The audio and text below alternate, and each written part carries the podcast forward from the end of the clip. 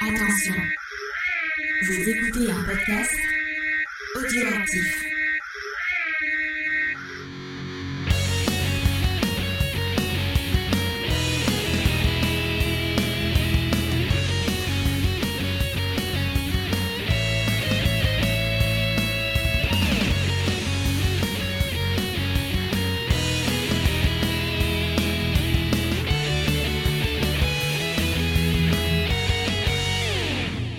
Bonjour à tous et à toutes, bienvenue pour un nouvel épisode de Geek en série. Un geek en série qui va être exceptionnel. Vous allez comprendre dans quelques instants, on va vous expliquer. Cette semaine, je ne suis pas toute seule puisque je suis accompagnée donc de James. Salut James, ça va? Salut à tous. Moi, je pensais que tu allais faire un, un espèce de parodie de Big Shot, mais non, tu ne l'as pas fait. Non, je suis pas douée pour l'improvisation. Mais vas-y, je t'en prie. pas grave. Bah, Je tu m'aurais prévenu, ça aurait été avec Je me plaisir. souviens plus de ce qu'ils disent. En plus, c'est plutôt à toi à le faire parce que c'est nous, on est, euh, nous, on est à part, nous.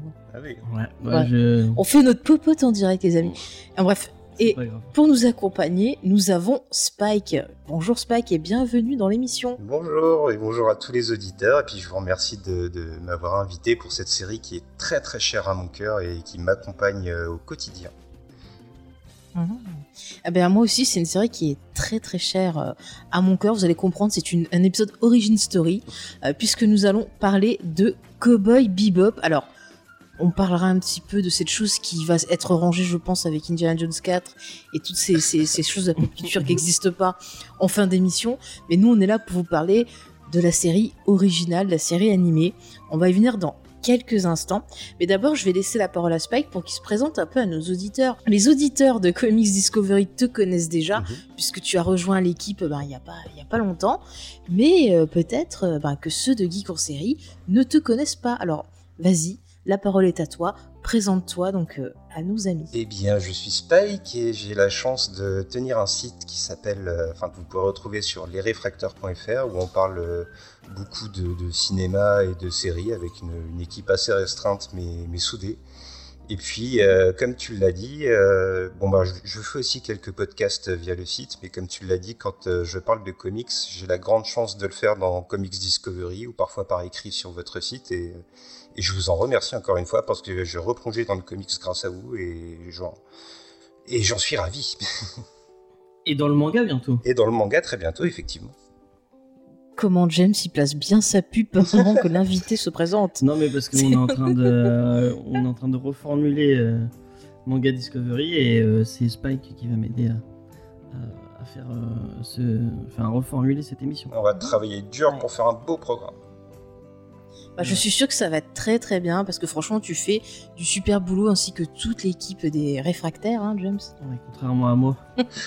Merci. Non, j'allais voir si t'allais bien prononcer le nom du site. Ah, les réfractaires. Ça me fait. Non mais c'est vrai, vous êtes top. On est très content franchement de t'avoir accueilli euh, dans l'équipe. Ah, Et je suis très contente de te recevoir. hein.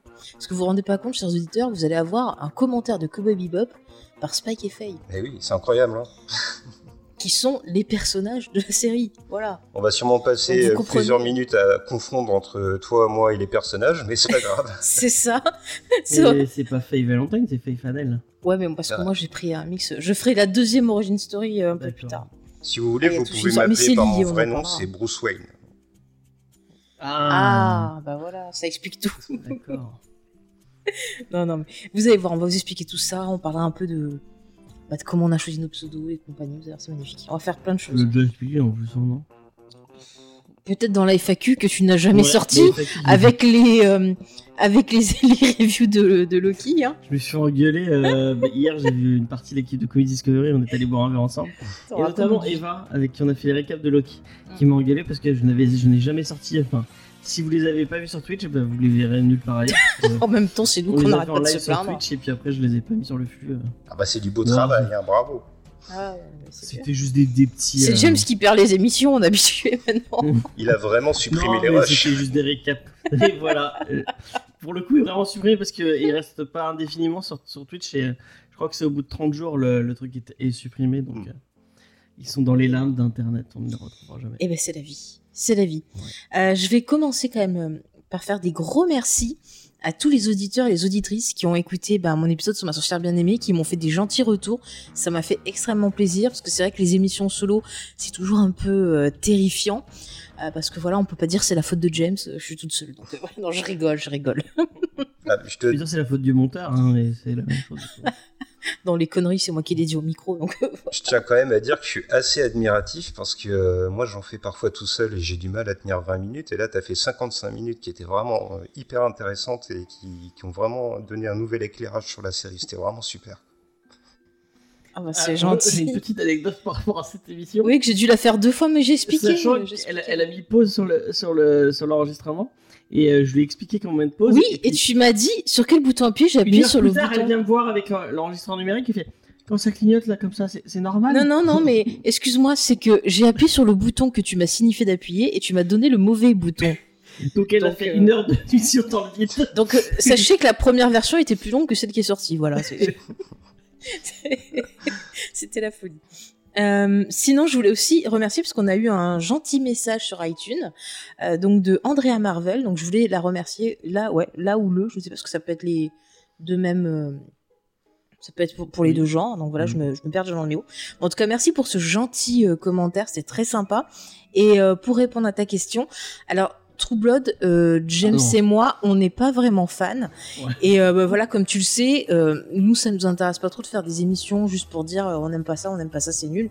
Parce qu'on préfère rester dans le positif. Donc, je pense pas qu'on va en, parler. Mais Le début était bien. Voilà. Le début était bien. Ouais. ouais. oui, oui, non, mais j'ai jamais été trop fan. Je suis plus positif que Faye dessus. Je crois que j'ai tenu plus longtemps que toi. Oui, Euh, t'as tenu plus longtemps que moi. C'est une série de Je, vampires c'est je sais pas. Ouais. Ouais, Moi, j'ai tiré de euh, bouquins, et les bouquins, c'est un peu niveau euh, 51 degrés, mais avec des vampires. quoi. Moi j'ai lâché, je vais pas spoiler, mais quand euh, on sait euh, ce qu'est Anna Ah, ah. Paquin, euh, ça, je, je dis pas ce que c'est. J'ai lâché à ce moment-là. Ah je- bah non, mais j'avais vu ça, donc j'ai dû tenir euh, aussi longtemps. On a dû regarder ensemble. Ah Pourquoi ouais. on a continué à regarder alors qu'on n'aimait pas Je sais pas. C'est- fou ça. Non, non, moi j'aimais bien. Hein. Enfin, le début, j'aimais bien tout le- l'arc sur, euh, sur Eric North et ça. j'ai trouvé- Par contre, ce qu'il faut qu'on fasse, et ça on le dit, ah bah tiens, idée, Vampire Diaries. Ouais, Vampire. ouais, mais je suis pas allé jusqu'au bout. Mais c'est vrai que. Ah, et franchement, coup, la alors, fin c'est elle est Vampire, bien. Vampire Diaries, c'est mieux. Mm. La fin elle est bien, ça devrait te plaire. Ah, on se le refera, allez. Avec Ah, euh, c'est- notre grand ami euh, Klaus. euh, Ah, qui euh, fait des qui chantages. fait des chantages à tout le monde. J'adore les persos qui font des chantages. Oh, c'est magnifique. Euh, donc voilà.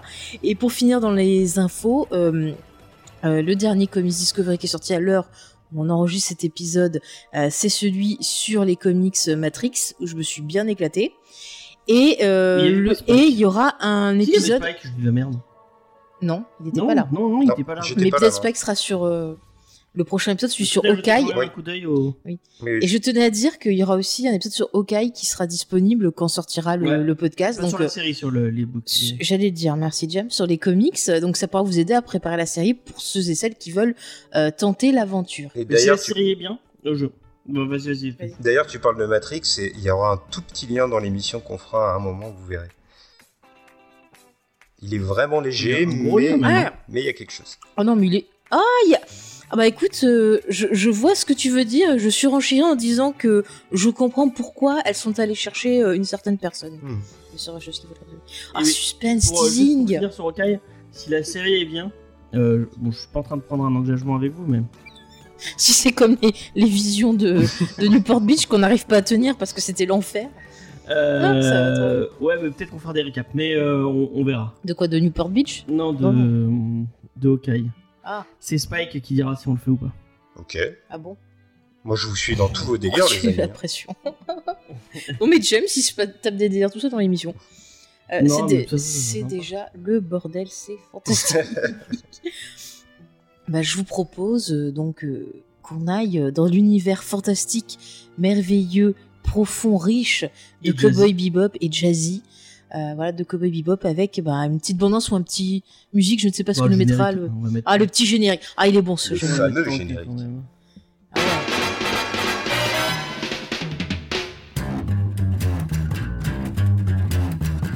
I think it's time we blow this scene. Get everybody in the stuff together. Okay, three, two, one, let's jam.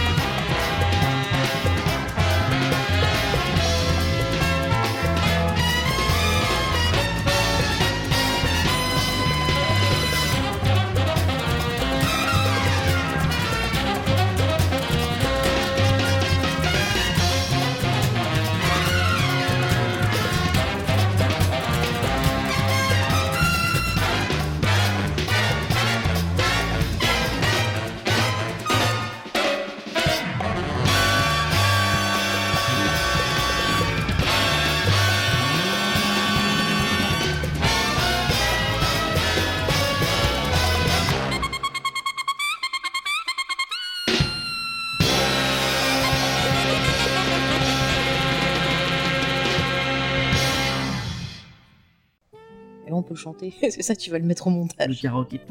Tu, tu, tu, tu, tu, tu. 3, 2, Tu- 1, let's tu- jam. Ça, ce serait resté en montage, ça. Oh, ça me va. Putain, l'exclu Spike et Faye chante le générique. T'imagines dans la série live Enfin, Ce sera le bonus de Noël de série. ça se trouve, ils ont un épisode musical et en fait, ils chantent tous dans l'épisode. Oh, quelle horreur. Oh, bon, j'ai rien dit, j'ai rien dit. Alors, Cowboy Bebop, bah, avant qu'on songe, j'ai envie de demander un peu comment vous avez euh, découvert cette série. Alors, je vais commencer par James parce que je pense que ça sera le moins long. Parce que nous, on est fous de toute Comment façon. j'ai découvert? Mais C'est. euh, c'est alors, euh, moi, je crois, ouais, et je suis même sûr que. euh, j'ai. Enfin, euh, je, j'ai- après, c'est peut-être moi qui le vois comme ça, mais je vois Cowboy Bebop dans comme une espèce de. Il y a un diptyque euh, avec, euh, avec le même réalisateur qui est euh, Samurai Champloo, euh, qui. euh, qui prend. euh, c'est un peu le même délire où. euh, donc, Cowboy Bebop, c'est. euh, des histoires euh, de pirates de l'espace avec du jazz. Euh, et euh, Samurai Champloo, c'est des histoires de samouraï avec du hip-hop. Euh, et euh, Samurai Champloo, ça passait sur, euh, ça passait sur Canal. Euh, moi, c'est euh, c'est une époque euh, que j'aimais beaucoup. C'est vraiment euh, là où j'ai redécouvert le. bon, j'étais très très fan de de- d'animation japonaise euh, quand j'étais petit. J'aimais beaucoup euh, Dragon Ball, Senseiya, tout ça. Ça a bercé mon enfance. Euh, mais j'ai un peu lâché à l'adolescence parce que bah, tu te faisais, si tu disais que tu regardais des dessins animés, tu te faisais un peu taper dessus. Ah bah, moi, je l'ai toujours dit. Oui, bah moi je préférais ne rien dire et rester avec les cool kids. Euh, et euh, du coup, Tu euh, insinues que j'étais pas cool. euh, je, je n'oserais pas dire ça. Euh, Tu as raison. non, mais du coup, euh, il y a donc euh, il y a un truc qui s'appelait euh, Divin sur Canal qui s'appelait La Case où euh, ils ont repassé euh, ils ont repassé Full Metal Alchemist. Euh, ils ont enfin ils ont passé ils ont passé Full Metal Alchemist. Ils ont passé- il y avait euh. Evangelion dont on parlera peut-être. Évangélion, Pas, je euh, crois pas que c'est dans la case. hein. Il le passait. va- Enfin, moi, à l'époque où, où je regardais, euh, juste pour préciser, hein, je- Ouais. c'est que moi, euh, bon, j'avais Canal et en fait, déjà, petite, il y avait des trucs où ils faisaient des, euh, Des soirées. des euh, journées, des soirées euh, manga où tu voyais Mais des trucs un peu plus adultes. Et en fait, ce qui était cool, c'est que justement. Euh, Vers 97-98, ils ont commencé à faire une case en clair où, euh, bah, au départ, c'était, tu vois, les X-Men, des trucs comme ça, et après, ils sont partis sur l'animation japonaise, Mm. et ils ont commencé, bah, tu vois, avec Escaflon, ils ont fait Cowboy Bebop, et après, c'est Ah, il y devenu. avait Cowboy Bebop dans. euh, ouais, moi, c'est comme ça que j'ai découvert Moi, en même pas temps. moi, Et après, euh, t'avais la la- case où t'avais GTO, euh, Full Metal, Moi j'ai euh, découvert ça. avec GTO Full Metal Mm. et du coup Samurai Champloo il, pa- où, Ouais. où- où il passait Samurai Champloo et vraiment bon euh, moi je suis très très très fan de Samurai Champloo euh, Oui, mais là, c'est Cowboy Bebop qu'on fait. et du coup j'ai su que c'était le, c'est le même réalisateur Mhm. c'est Shin, Shinshiro euh, Watanabe Mhm. Euh, et bah du coup je me suis dit ah, bah, ça, si j'ai aimé euh, ça a priori euh, et en plus j'étais déjà un peu sur internet donc euh, j'avais- j'en avais eu, eu des bons retours comme quoi Cowboy Bebop c'était il y avait des gens qui disaient que c'était même encore mieux moi bon c'est peut-être parce que j'ai un peu de nostalgie avec euh, avec euh, avec euh, Samurai Champloo je préfère euh, Samurai Champloo mais Cowboy Bebop bah, j'ai regardé je, je- je me souviens euh, que euh, j'étais allé euh, avec mes parents à Marseille et il y avait une grande grande Fnac c'est vraiment bon, Pardon. souvenir privé avec Faye, bon, c'est pas- grave. Et j'avais acheté, c'est le moment où ils avaient, il avait ressorti Un le, co- le coffret, intégral. Mm. Et je crois que c'est un de mes tout premiers, euh, bah, je- quand je commence à travailler, euh, c'est un de mes tout premiers gros. euh, c'est un, de mes- un cro- un de mes premiers gros coffrets DVD que j'ai acheté. Et c'était le coffret intégral où, en fait, je- enfin, si vous connaissez un peu Samurai Champloo, euh, oh, excusez-moi, Samurai Samurai Champloo, euh, Cowboy Bebop, c'est en forme de vinyle, les, euh, Mm. les disques sont en forme de vinyle. Et du coup, j'avais acheté ça et j'étais, j'étais trop fier de mon achat. Euh, Il y a vraiment et eu voilà, des. c'est comme ça que j'ai. Il y a vraiment eu des superbes éditions au fil du temps. hein. Régulièrement, les Cowboy Bebop ressort et des fois ils mettent même les, les BO des films de, de la série avec. Et... Bah, moi, il y avait les BO, c'était vraiment Ah ouais, ouais. Ah oui. euh, collector. euh, avec, il y avait, il y avait tout. Il y a des je les ai artbooks encore, avec et il y a- tout. Ah, Oui, bah, on a regardé. euh. Mm. Et alors, ton rapport avec Cowboy Bebop? Et bah, du coup, j'ai adoré. Enfin, j'ai regardé. euh, du coup, j'ai, j'ai regardé toute la série d'un coup euh, en, en, euh, en DVD comme ça. Et euh, bah, j'ai adoré. C'était trop bien. euh. C'est, c'est devenu un classique de chez classique euh, Mhm. dans les dans les animés, enfin les séries animées et que que enfin, la musique est géniale, les personnages sont géniaux. Et, euh, et c'est marrant, on, on en discutait un peu avec, euh, avec euh, Spike en off. C'est une série que tu vois, j'ai apprécié certains, j'ai apprécié vraiment certains épisodes plus. Et maintenant que je l'ai revu, parce qu'on l'a revu en entier euh, avec Faye euh, Mhm. pour, euh, pour, et c'est pas faute de l'avoir tanné parce que ça fait ça fait des années des années que je veux le refaire. Avec... Elle a jamais voulu les revoir avec moi. Mhm. À chaque fois, elle fait oh non parce qu'à la fin je suis déprimé et tout. Donc là pour le pour l'émission, on les a revus. Je les vois, je les vois seuls. Et tu vois, c'est euh, c'est pas les mêmes c'est pas les mêmes épisodes qui m'ont marqué Mm. euh, que ceux que j'avais regardés quand j'étais ado. Euh, où euh, j'étais à fond sur Spike et je voulais juste voir euh, Spike euh, qui donne des Ah, grosses coups des T'étais à coups fond sur. Spike. J'étais à fond à fond sur toi euh, mon cher Spike. Oh, j'ai rougi. Et là, c'est peut-être plus euh, les épisodes avec Jet qui m'ont marqué. On en parlera peut-être après. Mhm. Euh, mais même les, bon, les épisodes avec Faye sont. Enfin, les épisodes de, de- notamment ce- le d'origine l'origine story de. N'en dis pas trop pour l'instant. Là, je voulais juste ton rapport avec. Ouais, tu bon, bah, fait, déjà. J'ai adoré. euh, Mais si, j'ai adoré vraiment. si je peux appuyer un peu ce que tu dis, c'est vrai que moi aussi, au fil du temps, c'est pas forcément les mêmes épisodes qui vont me marquer. Il y a des étapes dans la vie qu'on passe et qui font résonner certaines séquences plus que d'autres. quoi. Un peu comme toi, au début, j'avais envie de voir de l'action. Et puis euh, maintenant, au fil du temps, c'est plus le, le drame qui m'accroche. Ok. Et maintenant que j'y réfléchis, Oui. je crois que ma sœur m'avait offert le film en premier. Je crois que j'ai vu le film avant d'avoir vu la série. Ah ouais. Puisqu'il y a un film, effectivement. on en parlera oui, un peu plus tard. Merci James. Voilà. Bah, Vas-y Spike, si tu veux euh, livrer ta découverte, ton ressenti euh, de la série, vas-y. Et après, on vous... enfin moi je vous ferai vite fait et on vous expliquera tout. Et bah alors mon, premier contact avec Cowboy Bebop, il est un peu étrange parce qu'en fait euh, la première chose que j'ai vue et qui est restée pendant plusieurs mois, c'est simplement le générique parce que j'avais euh, un beau-frère à l'époque qui était assez fan et qui, euh, qui le passait régulièrement euh, sur son ordinateur, donc j'avais la musique en tête qui m'a tout de suite accroché. Et puis après, j'ai découvert la série lorsqu'elle est passée sur euh, Game One, qui avait une plutôt bonne programmation à l'époque. Il passait un peu de Macross, il passait Trigun aussi. Donc euh, voilà, Trigun, c'est trop bien. Trigun, c'était vraiment très très Ouais. bien aussi, oui, c'est vrai. Et euh, en fait, je suis tombé euh, sur un épisode, alors pas le premier, j'ai dû tomber sur un épisode complètement au milieu de la série, et j'ai été fasciné par, par l'univers qui était développé, par le- les mentalités qui étaient développées, ça m'a tout de suite accroché. Et puis comme toi, James, bah, je me suis rué à la Fnac, j'ai acheté les DVD. Alors moi, c'était pas un beau coffret, c'était les DVD tout simples, hein, j'avais pas beaucoup d'argent, mais, euh, mais comme toi, j'ai tout acheté, j'ai tout regardé, et j'en suis tombé amoureux au point qu'aujourd'hui euh, j'utilise Spike comme euh, nom de plume, on va dire, ou comme pseudonyme, parce que sa mentalité reste toujours accrochée à moi. Et puis j'ai aussi un- c'est aussi inscrit dans mon ADN puisque j'ai une petite fille qui s'appelle Julia, notamment euh, grâce à la série. Mmh. Est-ce que tu as réussi à le placer hein Tu l'as expliqué à la maman avant euh, Alors non. En fait, il y a deux origines. Il y a Cowboy Bebop que j'ai pas dit avant la naissance, et il y a la chanson des Beatles parce qu'on est aussi tous les deux très fans des Beatles. Donc officiellement, c'est la chanson des Beatles, mais euh, moi et ma fille, on sait très bien qu'il n'y a pas que ça. D'accord. C'est mignon. Très Ouais, c'est mignon. Bah, quant à moi, bah, donc je l'ai découvert sur Canal Plus lors de sa première diffusion. Parce que je, je- comme je vous disais, je suivais toutes les séries, donc Escaflon, euh, qui avait déjà été un gros choc euh, pour moi. Euh, Il y avait aussi Noir après qui était passé, qui était très sympa niveau BO aussi. Et puis Ah Escaflon. c'était cool. Ah, c'était cool, Noir. Et euh, donc Cowboy Bebop, euh, moi qui adore tout ce qui est science-fiction, j'ai été direct euh, happé par ben, l'univers de la série.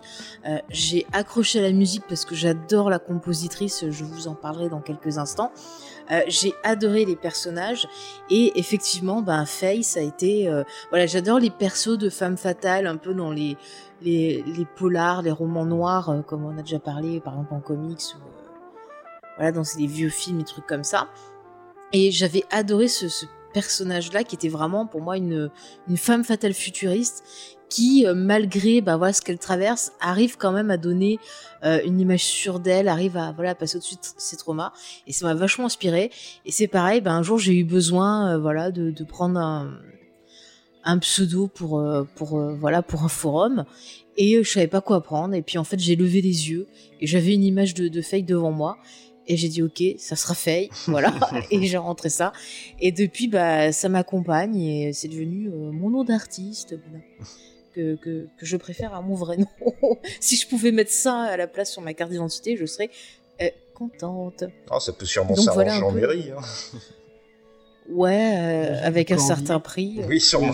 Il y, a, il y a- il y a des podcasts où Corbier, donc de, du Club Dorothée, Ouais. elle fait marquer son nom, d'accord, parce qu'il s'appelle pas Corbier en vrai. Oui.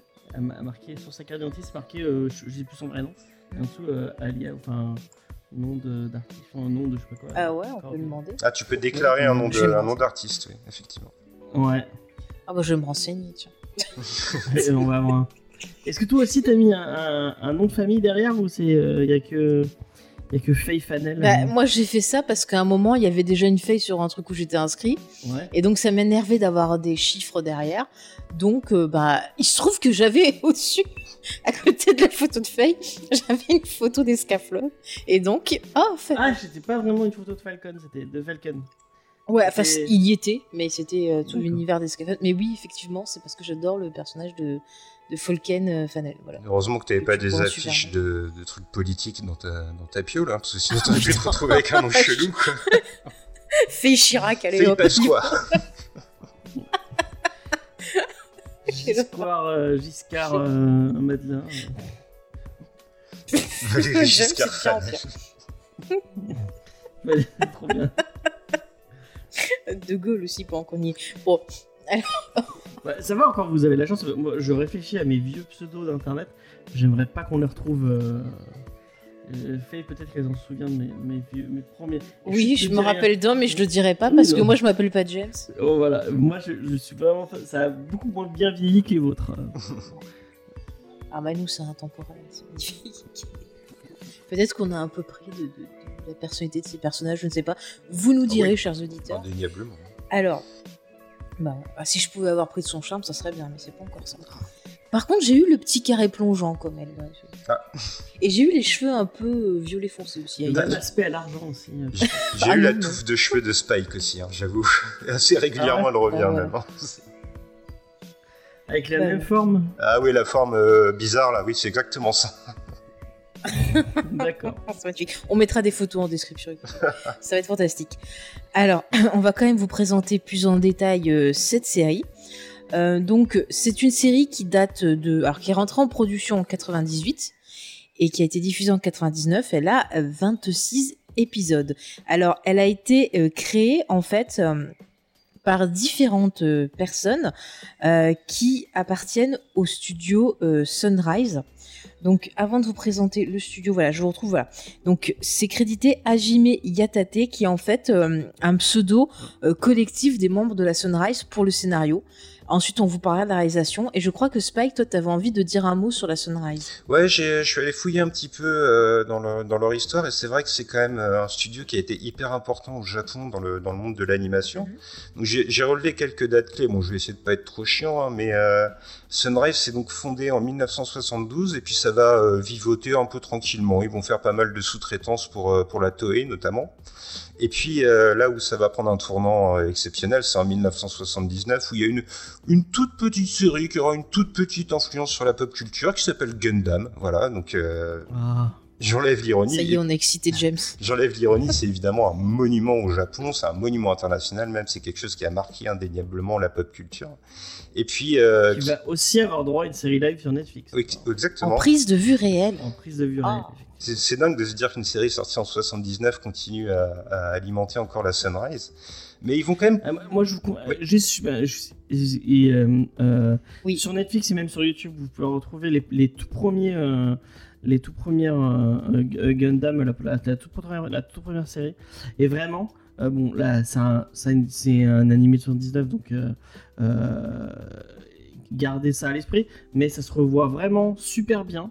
Euh, euh, ça a été condensé, condensé en, en trois films, toute la série. Oui. Et euh, moi, je vous les conseille hein, vraiment euh, à remater. Moi, je les ai rematés. bon, moi, c'est peut-être plus parce que je, je sais pas si j'en ai parlé dans Geek en série, mais je fais pas mal de, de Gunpla, donc des, des, des, des, des maquettes de, de Gundam. J'en ai plein et, euh, et, euh, c'est un peu une drogue. Et euh, du coup, bah, je, me suis refait, je me suis refait pas mal des séries parce que Gundam, c'est une pléthore de séries. Ouais. Et la toute première série, elle est vraiment, vraiment bien. Euh, elle, euh, est encore, elle est encore actuelle à, à, l'époque. Enfin, elle- ça raconte des trucs qui sont encore actuels euh, pour notre époque. Mhm. Et euh, vraiment, c'est une série euh, super intelligente et super, euh, super cool. Et euh, très adulte. On pourrait croire que c'est juste des bastons de robots, alors qu'il y a une vraie dimension politique qui est, Ah non, qui est pas du omniprésente dans Pas du Gundam. tout. Ouais. Ouais. Ouais, ouais. C'est- C'est c'est pas du tout un truc con con avec juste des robots. Enfin, Non, et c'est pas des robots, c'est des armures. en plus. Euh, euh, oui, c'est des, c'est des mecs euh, en armure qui se tapent dessus. Non, non, c'est pas du tout ça. Il y a vraiment une, un- une portée politique, une portée euh, historique euh, dans, dans Gundam. Donc, vraiment, si vous avez l'occasion. je trouve qu'en. France, euh, l'animé a été très mal distribué. Je trouve. Mais en France, Surtout quand eu- ils avaient fait une tentative sur eu M6 mieux, là, de passer. Là, On a eu Wing, moi je me souviens qu'on avait. Ouais. Enfin, à mon époque, euh, je sais pas si euh, Spike aussi, il, il s'était passé sur la 6. Moi, je l'avais euh, vu sur Energy 12. je crois. Ouais, ouais. Bah, en fait, et moi, c'est une, une- ma série préférée parce que c'est celle que j'ai vue quand j'étais petit. Mais euh, enfin, scénaristiquement, c'est une des moins bien en vrai. En vrai elle- Ouais, mais même je trouve qu'ils mettaient vachement en avant à l'époque, souvent le côté euh, armure et tout pour vendre les, ouais, les jouets. Mais euh, je trouve que c'était très mal vendu à quelqu'un qui connaît pas du tout Gundam. Euh, bah, tu regardes le truc, ça correspond pas du tout au pub qu'ils faisaient pour donner envie aux gens de voir, tu vois. Et en plus, c'est une série qui est en dehors parce qu'il y a une grosse, grosse continuité. Toutes les séries sont, se touchent avec euh, un truc. euh, et, euh, James. Après, j'arrête euh, euh, sur Gundam. Mais, donc, vous, avez, vous avez plusieurs euh, continuités avec plusieurs euh, timelines différentes. Mhm. Et euh, Gundam Wing, elle est en dehors de, ce, de cette timeline. Donc, euh, c'est même. Enfin, moi, je l'aime bien, mais c'est même pas la meilleure pour commencer. Vraiment, si vous avez l'occasion de regarder celle de 78, euh, regardez-la, elle, est- elle, est, elle, est, elle est géniale. quoi. Ah, merci. Voilà, désolé, c'était mon petit laïus sur Gundam. c'est pas grave. Mais, mais Bah, raison, Spike reprend l'histoire. T'as raison d'insister parce que c'est vraiment ce qui va porter la Sunrise pendant des, des décennies. Quoi. Alors, euh, quand même, à la fin des années 80, en 1987, Gundam s'essouffle un peu avant que ça remonte après. Et du coup, ils vont lancer une, une deuxième série qui va être hyper marquante pour la, la Sunrise c'est euh, City Hunter, donc euh, Nicky Larson chez nous. Immensément culte, évidemment, on se rappelle tous du générique, enfin tous ceux qui ont connu les, les grandes heures du Club Dorothée euh, savent de quoi je parle.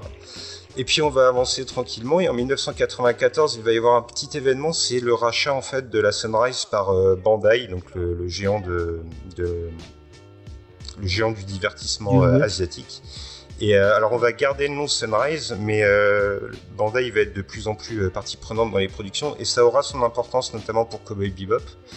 Euh, puis ensuite, euh, j'ai noté quelques, quelques noms de séries assez emblématiques de la Sunrise. En 96, on a donc euh, Vision d'Esclaphone qui était très cher, failli.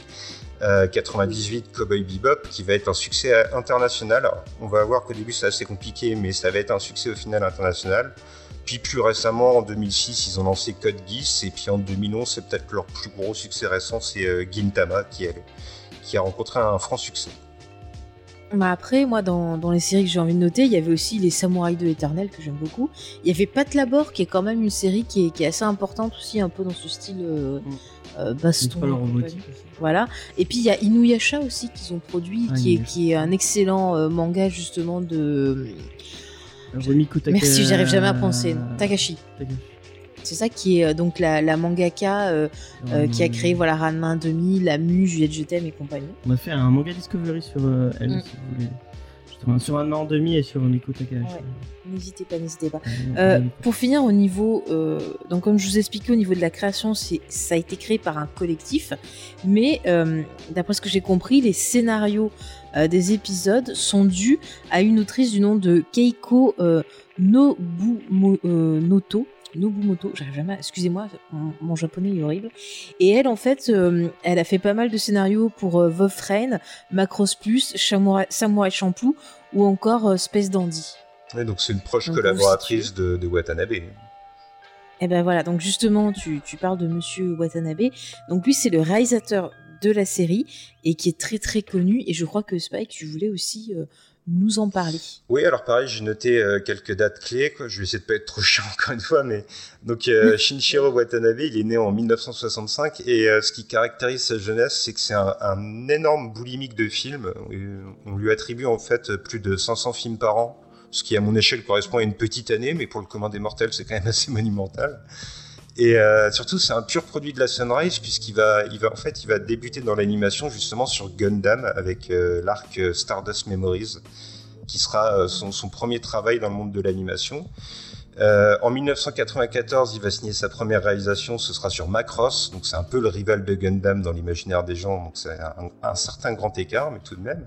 Et puis quelques autres dates clés, donc en 1998, Cowboy Bebop, qui va connaître euh, un succès international, comme je l'ai dit, mais à la suite du film, Cowboy Bebop, il va quitter la Sunrise, il va euh, participer à Animatrix, voilà, on fait les liens justement, il va faire deux segments sur huit dans Animatrix, et puis en 2004, Samurai Champloo, dont a parlé James, avant qu'il retourne en 2012 vers le monde du jazz avec euh, Kids in Slop, qui en fait est l'histoire de lycéens qui fondent un, groupe de jazz. Donc on voit bien là que c'est une des obsessions de Watanabe, et puis on y reviendra. Et euh... In c'est trop bien si vous avez l'occasion de, jeter un coup d'œil.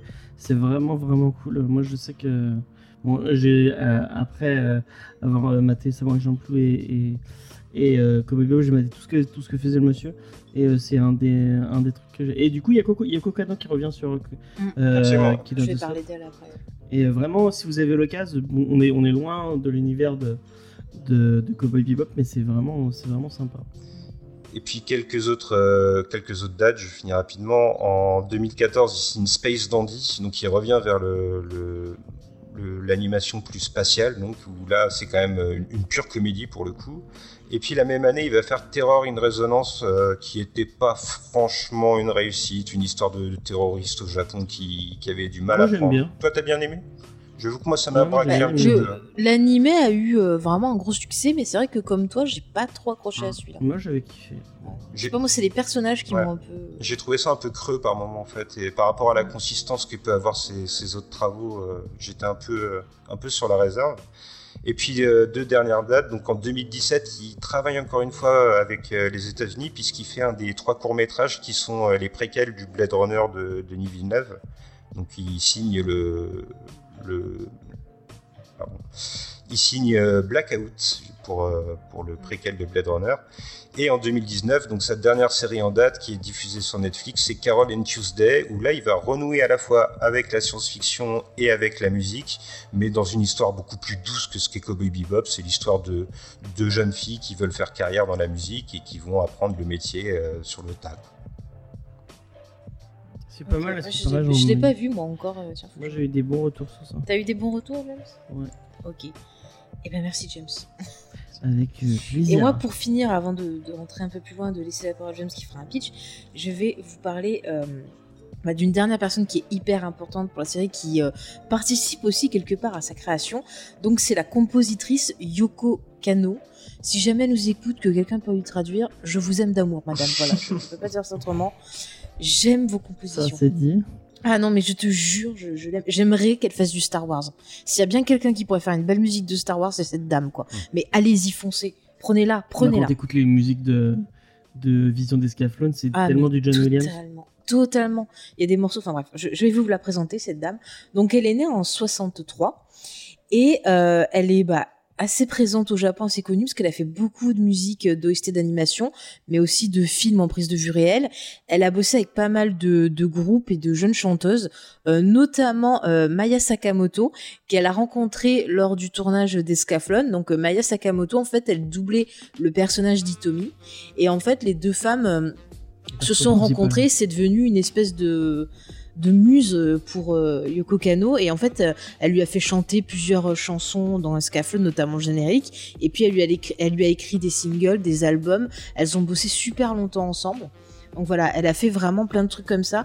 Au niveau de l'animation vous avez pu entendre une chanson d'elle dans Sakura, par exemple. Bon, Cowboy Bebop, on l'a dit. Euh, les chroniques de Lodos. Euh, elle a aussi fait toute la musique, par exemple, de Ghost in the Shell Standalone Complex, qui est euh, la série télé donc qui se passe dans l'univers de Ghost in the Shell, dont je vous conseille. Bien, ouais, j'aime beaucoup. Elle a bossé sur Macross. Elle a fait du Gundam. Elle a fait Wolf's Rain aussi, que j'aime beaucoup. Enfin, elle est vraiment un peu partout. Elle a des inspirations très musique classique, jazz, folk et pop un peu. C'est vraiment un super mélange et elle va euh, très très bien avec la série parce que Cowboy Bebop c'est vraiment euh, un melting pot de, de, culture et elle apporte ça avec euh, son OST. Et c'est vrai, tu en parlais, James, sur Escaflowne, il y a des morceaux qui font très John Williams. Ouais, Je veux dire, elle, elle, peut elle peut switcher ouais, de compositions comme ça, des choses très pop, très jazzy. Enfin, c'est. Williams et Shore même. Euh, Ouais, Howard Ouais. Shore. Ah, mais il y a des morceaux, je me suis dit, ça irait trop bien. D'ailleurs, moi, j'écoutais la BO en lisant Le Seigneur des Anneaux. oui, oui, C'est ce que je faisais avant que les films sortent, quoi. Et... Fantasy, euh, c'est Ah, mais c'est génial. Et là, La- avec la- Cowboy la BO de Bebop, c'est. Mais avec Cowboy Bebop, c'est des morceaux très jazzy. Il y a même des morceaux qui font très Ennio Morricone. Euh, quand c'est des choses très cowboy il y a un et côté tout. Western, il y a un gros côté western. Ouais, ouais, L'influence de Léon va être énorme sur la série, moi je trouve. J'en parlerai un peu. plus tard. Ah oui. Ah oui, oui, oui, oui, oui. Alors là, on va se rejoindre. J'ai pris ça dans mes notes, je l'ai marqué et tout.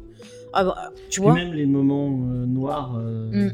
No- noirs, quoi, le, le genre euh, film noir. Ah oui, oui. Ouais. On, on sent, il y a- il y Elle a le fait super euh, bien. T'as des morceaux très mélancoliques. Enfin, vraiment, elle a une super palette de, de, de création, une super palette de sentiments. Enfin, non mais je vous dis, je vous aime d'amour, Madame Cano. Enfin, je- vous venez quand vous voulez à la maison. superbe Ah, je- vraiment une super elle apporte, compositrice. Elle quoi. apporte vraiment beaucoup à la série. hein. Mm, mm. Et je trouve que c'est le seul bon point de, de, de la série en prise de vue réelle, c'est qu'ils aient re- gardé ses musiques. Mais elle est Euh, revenue, et qu'on la fa- fait. Alors, ils ont dit qu'elle revenait, mais bon, quand j'écoute la série, moi, je pense qu'ils ont juste pioché dans ces trucs. Il y a peut-être un Ouais. ou deux morceaux euh, inédits, mais voilà. Mais bon, si ça permet de la faire connaître au monde en- entier, c'est la seule bonne chose, tu vois. Et euh, peut-être pour aller euh, un peu plus loin, euh, tu parlais de melting pot de culture. C'est intéressant de voir que Yoko Kano, pour, euh, pour Kobe Bebop, elle a fédéré autour d'elle un, un groupe euh, éphémère qui est créé que Mhm. pour le- la série qui s'appelle les Seatbelts. Et euh, justement, Ouais. tu vois, ce melting pot, on le retrouve parce qu'il est composé de, de musiciens qui sont à la fois asiatiques, européens et même euh, nord-américains. Donc c'est peut-être là aussi qu'on voit vraiment toute la, la, comment dire, la diversité qu'il y a dans la musique de Kobe Bebop qui fait vraiment appel à, à différents styles, différents genres. Quoi. Mais elle n'hésite pas à travailler vraiment avec plein d'artistes différents. Euh, je crois que même sur, sur Escaphone, elle était allée enregistrer carrément, euh, je sais plus si c'est pas à Varsovie, enfin je sais pas elle est partie euh, en Europe enregistrer. euh, elle a même travaillé des artistes un peu latinos aussi. Enfin, vraiment, elle se...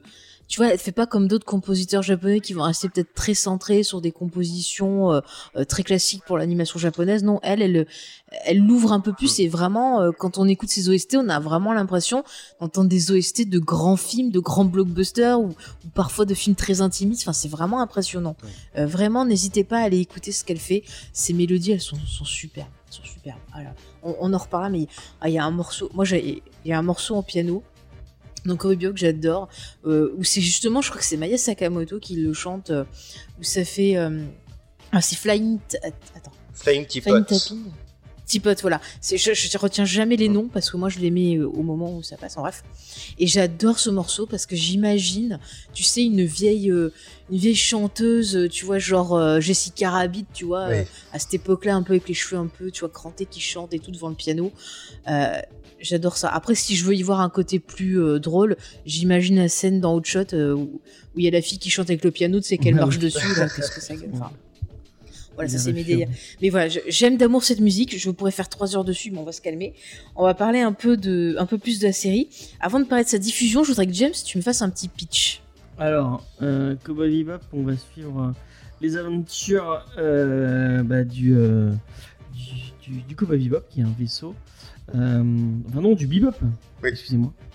Euh, et, euh, qui héberge des chasseurs de primes. Euh, au début de la série, ils sont deux. Donc vous avez Spike qui est, qui est, Qui est ici qui est ici Bonjour. avec nous, qui est un ancien Yakuza Voilà. euh, de Mars, euh, puisque nous sommes dans un monde où euh, les humains ont développé euh, le, le- le voyage spatial, euh, notamment euh, une espèce de- d'autoroute spatiale avec les... euh, les euh, je sais plus comment ils appellent ça. Les, L'espace à phase différée. Ouais, voilà, donc il, y a une espèce de, de- de vitesse lumière euh, à leur façon. Et euh, donc euh, il y a plein de, il y a plein de- d'espaces de, enfin, de, de- de planètes qui ont été colonisées, notamment Mars qui est devenu un- une espèce de, de Chine euh, euh, de l'espace. Et donc euh, Spike vient de, de- est un ancien de, un ancien yakuza qui a qui a quitté euh, euh, l'organisation euh, pour devenir euh, chasseur de primes. Euh, il est avec Jet, euh, qui est un ancien flic euh, à la retraite, qui a perdu un bras. Ne Euh, spoil pas trop. hein. Oui, voilà. Parce que je sens que tu vas nous Je spoiler. vais pas trop spoiler, donc on est dans cet univers-là et en fait il galère beaucoup, à- à- notamment à bouffer. Il y, a, il y a tout un délire autour de la bouffe dans la série. Euh, donc il, il cherche des primes pour pouvoir manger et pour pouvoir vivre quoi. Et euh, dans leur pérégrinisation, ils vont rencontrer euh, euh, trois autres personnages, euh, donc euh, Faye Valentine, dont on a parlé tout à l'heure, qui est une espèce de femme fatale, euh, qui a un, un gros problème avec le jeu et, euh, et avec l'argent. Euh, Il y a euh, Hein, qui est un chien très très intelligent. Euh, C'est la même race que les chiens de la reine Ouais, d'Angleterre. c'est un corbi. Qui est très très mignon. Et Ed, euh, qui est une hackeuse. Euh, elle a quel âge, Ed euh, euh, c'est une ado. Ouais, c'est Oh, une ado, mais elle a- maman. elle a 14. Même, ouais, elle a 13 ans. Pré-ado, ado. voilà. Ouais. Euh, qui est une espèce de. Ouais, une, une ado androgyne euh, un peu, un peu fofolle. euh, euh, et, euh, et voilà, ils vont vivre des, des- des aventures dans, leur, dans le Bebop, donc, qui est le, le- le vaisseau dans lequel ils, ils voyagent. Euh, et, euh, et voilà. je Oui, on va ça- dire ça, après ça spoil un peu. On va, on va suivre leur destin. Et en fait, euh, ce, qui est, ce qui est bien avec ces personnages, enfin, non, ce qui est bien. Non mais commence pas à avec partir dans l'analyse. Non mais je- la question c'est qu'ils sont tous, ils ont tous un code tragique. Et euh, on va, on va suivre. Bah euh, ouais, tu pars déjà dans leur destin. Voilà. Bon, merci James. De rien. Merci. Alors, je vais vous parler un peu de la diffusion et après je ferai un point quand même sur le doublage parce que c'est très intéressant d'en parler. Alors au niveau de la diffusion, et ben en fait au Japon ça s'est pas fait aussi euh, simplement que ça. Mm. Même la série elle a failli ne pas être diffusée parce que euh, la violence gênait. Et au départ on avait euh, TV Tokyo qui finalement a décidé de ne pas diffuser tous les épisodes. Donc ils ont diffusé les épisodes 2, 3. Ensuite, ils ont diffusé l'épisode de 7 à 15 et ensuite le 18. Et les autres épisodes, ils les ont pas diffusés. Ils ont dû attendre 99, donc les gens au Japon, pour que la série soit diffusée une première fois sur une chaîne du satellite. Elle est pas si violente que ça. la série. Non, mais Ah bah. En fait, si tu veux, à l'époque, il y a toute une réflexion autour de l'animation et c'est surtout euh, Evangelion en fait qui a mis le feu aux poudres et qui a euh, affiché Ouais. quelques scènes qui pouvaient choquer et du coup, c'est vraiment tout le monde de l'animation qui a fait son autocritique. Et effectivement, la série n'est pas si violente que ça, mais il y a quand même quelques épisodes euh, dont on parlera peut-être plus tard où il y a quelques images qui peuvent choquer et l'industrie, elle était vraiment frileuse à ce moment-là. Donc c'est euh, c'est pour ça qu'ils sont partis sur cette chaîne du satellite euh, WoWo, je crois qu'elle s'appelle. Ouais, c'est ça, ouais. Bah, T'as bien résumé euh, l'affaire. Euh, pour la France, alors nous, ça va, tranquille, ça a été diffusé en 2000, donc euh, en premier sur Canal+, puis après sur les, les chaînes dont on a cité. Et alors, étrangement, ça a été diffusé en 2001 aux États-Unis, parce que c'est vrai que les États-Unis et l'animation japonaise, c'est un peu plus compliqué. C'est vrai que là, je me suis dit, tiens, ils l'ont eu quand même vachement rapidement. Et euh, donc aux États-Unis, ça a été diffusé sur la chaîne Adult Swim, donc qui est une chaîne euh, qui appartient à Cartoon Network, mais Ouais. donc qui est une chaîne un peu C'est plus la chaîne adulte. adulte de Cartoon Network. Voilà. Et euh, ça a eu un gros, gros, gros succès. Euh, même qu'en en 2008, les États-Unis parlaient déjà d'une adaptation en prise de vue réelle en film. Donc vraiment, ça a eu un gros, gros succès euh, populaire. On a Et eu je- des jeux vidéo et des comics, enfin des comics et des mangas Mm. euh, autour de Cowboy Bebop. T'as lu les mangas, non? Ouais, j'avais lu les mangas géniaux, ils non sont pas géniaux, hein, c'est comme ceux des Scaffold, c'est des adaptations euh, ben, de la série animée. C'est pas super bien écrit, les dessins sont pas super beaux. Euh, pff, voilà quoi, même quand on est fan, je, je vois pas l'intérêt du truc. Et moi, les jeux vidéo, je les ai jamais vus, ça me rien du tout. Moi non plus, mais j'ai appris qu'apparemment ils, ils existaient. Oui, il y en a, il y en a eu un ou deux, ouais, effectivement. Mm, mm. Et euh, quand même, juste pour, Alors, euh, juste pour oui, euh, accentuer un truc, le, le fait qu'ils aient eu du mal à trouver un, un network japonais, ça a été plutôt un mal pour un bien, parce qu'en fait, la, enfin, un mal pour un bien, la WoW, ils l'ont diffusée à une heure euh, très tardive, donc vers minuit. Mais par contre, ils ont aussi diffusé la série en, en Asie du Sud-Est, et du coup, ça a permis à la série de sortir immédiatement du Japon dès sa première diffusion entière. Donc ça a été quand même une chance au final. D'accord. Bah finalement c'est bien. En fait, la chaîne de départ était pas forcément adaptée euh, à cette série qui est quand même ouais pour un public euh, adulte, à la rigueur ado, j'irais 15-16 ans, ça peut passer, mais euh, avant je, je pense c'est peut-être un peu tôt par rapport à certains Ouais, épisodes. Moi, je trouve pas si. euh, Ah, il y a des choses quand même, euh, James. euh, Ah ouais? Ah, D'accord. bon, je- sais pas. Après, ça dépend bien sûr comment est euh, la personne. Oui. Si, voilà, ça dépend toujours de la sensibilité des gens. Euh, moi, j'ai envie de faire un petit point au niveau du, du casting vocal parce que je trouve que le, le doublage français est pas mal, franchement, c'est du bon boulot. moi, je Moi, j'aime- VF. en vrai. Ouais, bah, moi je, je, je, je teste les deux, ça dépend de l'humeur. Mais j'aime bien les VF, donc j'ai envie un peu de parler de ces comédiens euh, euh, de doublage qui font du super boulot. parle pas du tout des seiyuu, du coup. Deux De- Enfin, les, les comédiens de doublage. euh, Ben en fait, je- Originaux, je, pourrais en parler, mais enfin, est-ce que nous, ça va nous dire quelque chose euh Non. Bah, je suis désolé. Ouais. S'il y a des fans de seiyuu euh, euh, qui nous écoutent, on s'excuse. C'est Yusemi. Oui, je m'excuse auprès de, auprès de vous. C'est vrai que j'avais envie de mettre en avant, parce que souvent on critique les VF. Et là, Ouais, j'avais envie coup, de, gars, mettre en avant la VF, parce que Mais c'était du bon VF boulot. de. Enfin, bon, je- après, je vais me faire peut-être des ennemis. Mais toutes les, les, les VF de cette époque-là, donc, on- Full Metal Alchemist, moi, j'aurais tout en VF. Samurai Champloo, j'aurais tout en VF. Euh, GTO, j'aurais tout en VF. Enfin, Bah, disons qu'en plus, euh, ça permettait d'avoir des VF qui étaient pas trop censurés comparé à l'époque du Club Dorothée. Oui, elle est très bien la VF d'Escaflowne aussi. Euh, donc voilà, moi j'ai envie d'en parler. Donc dans le rôle de Spike, on a Yann Pichon. J'adore, déjà il a, un- il a un nom magnifique.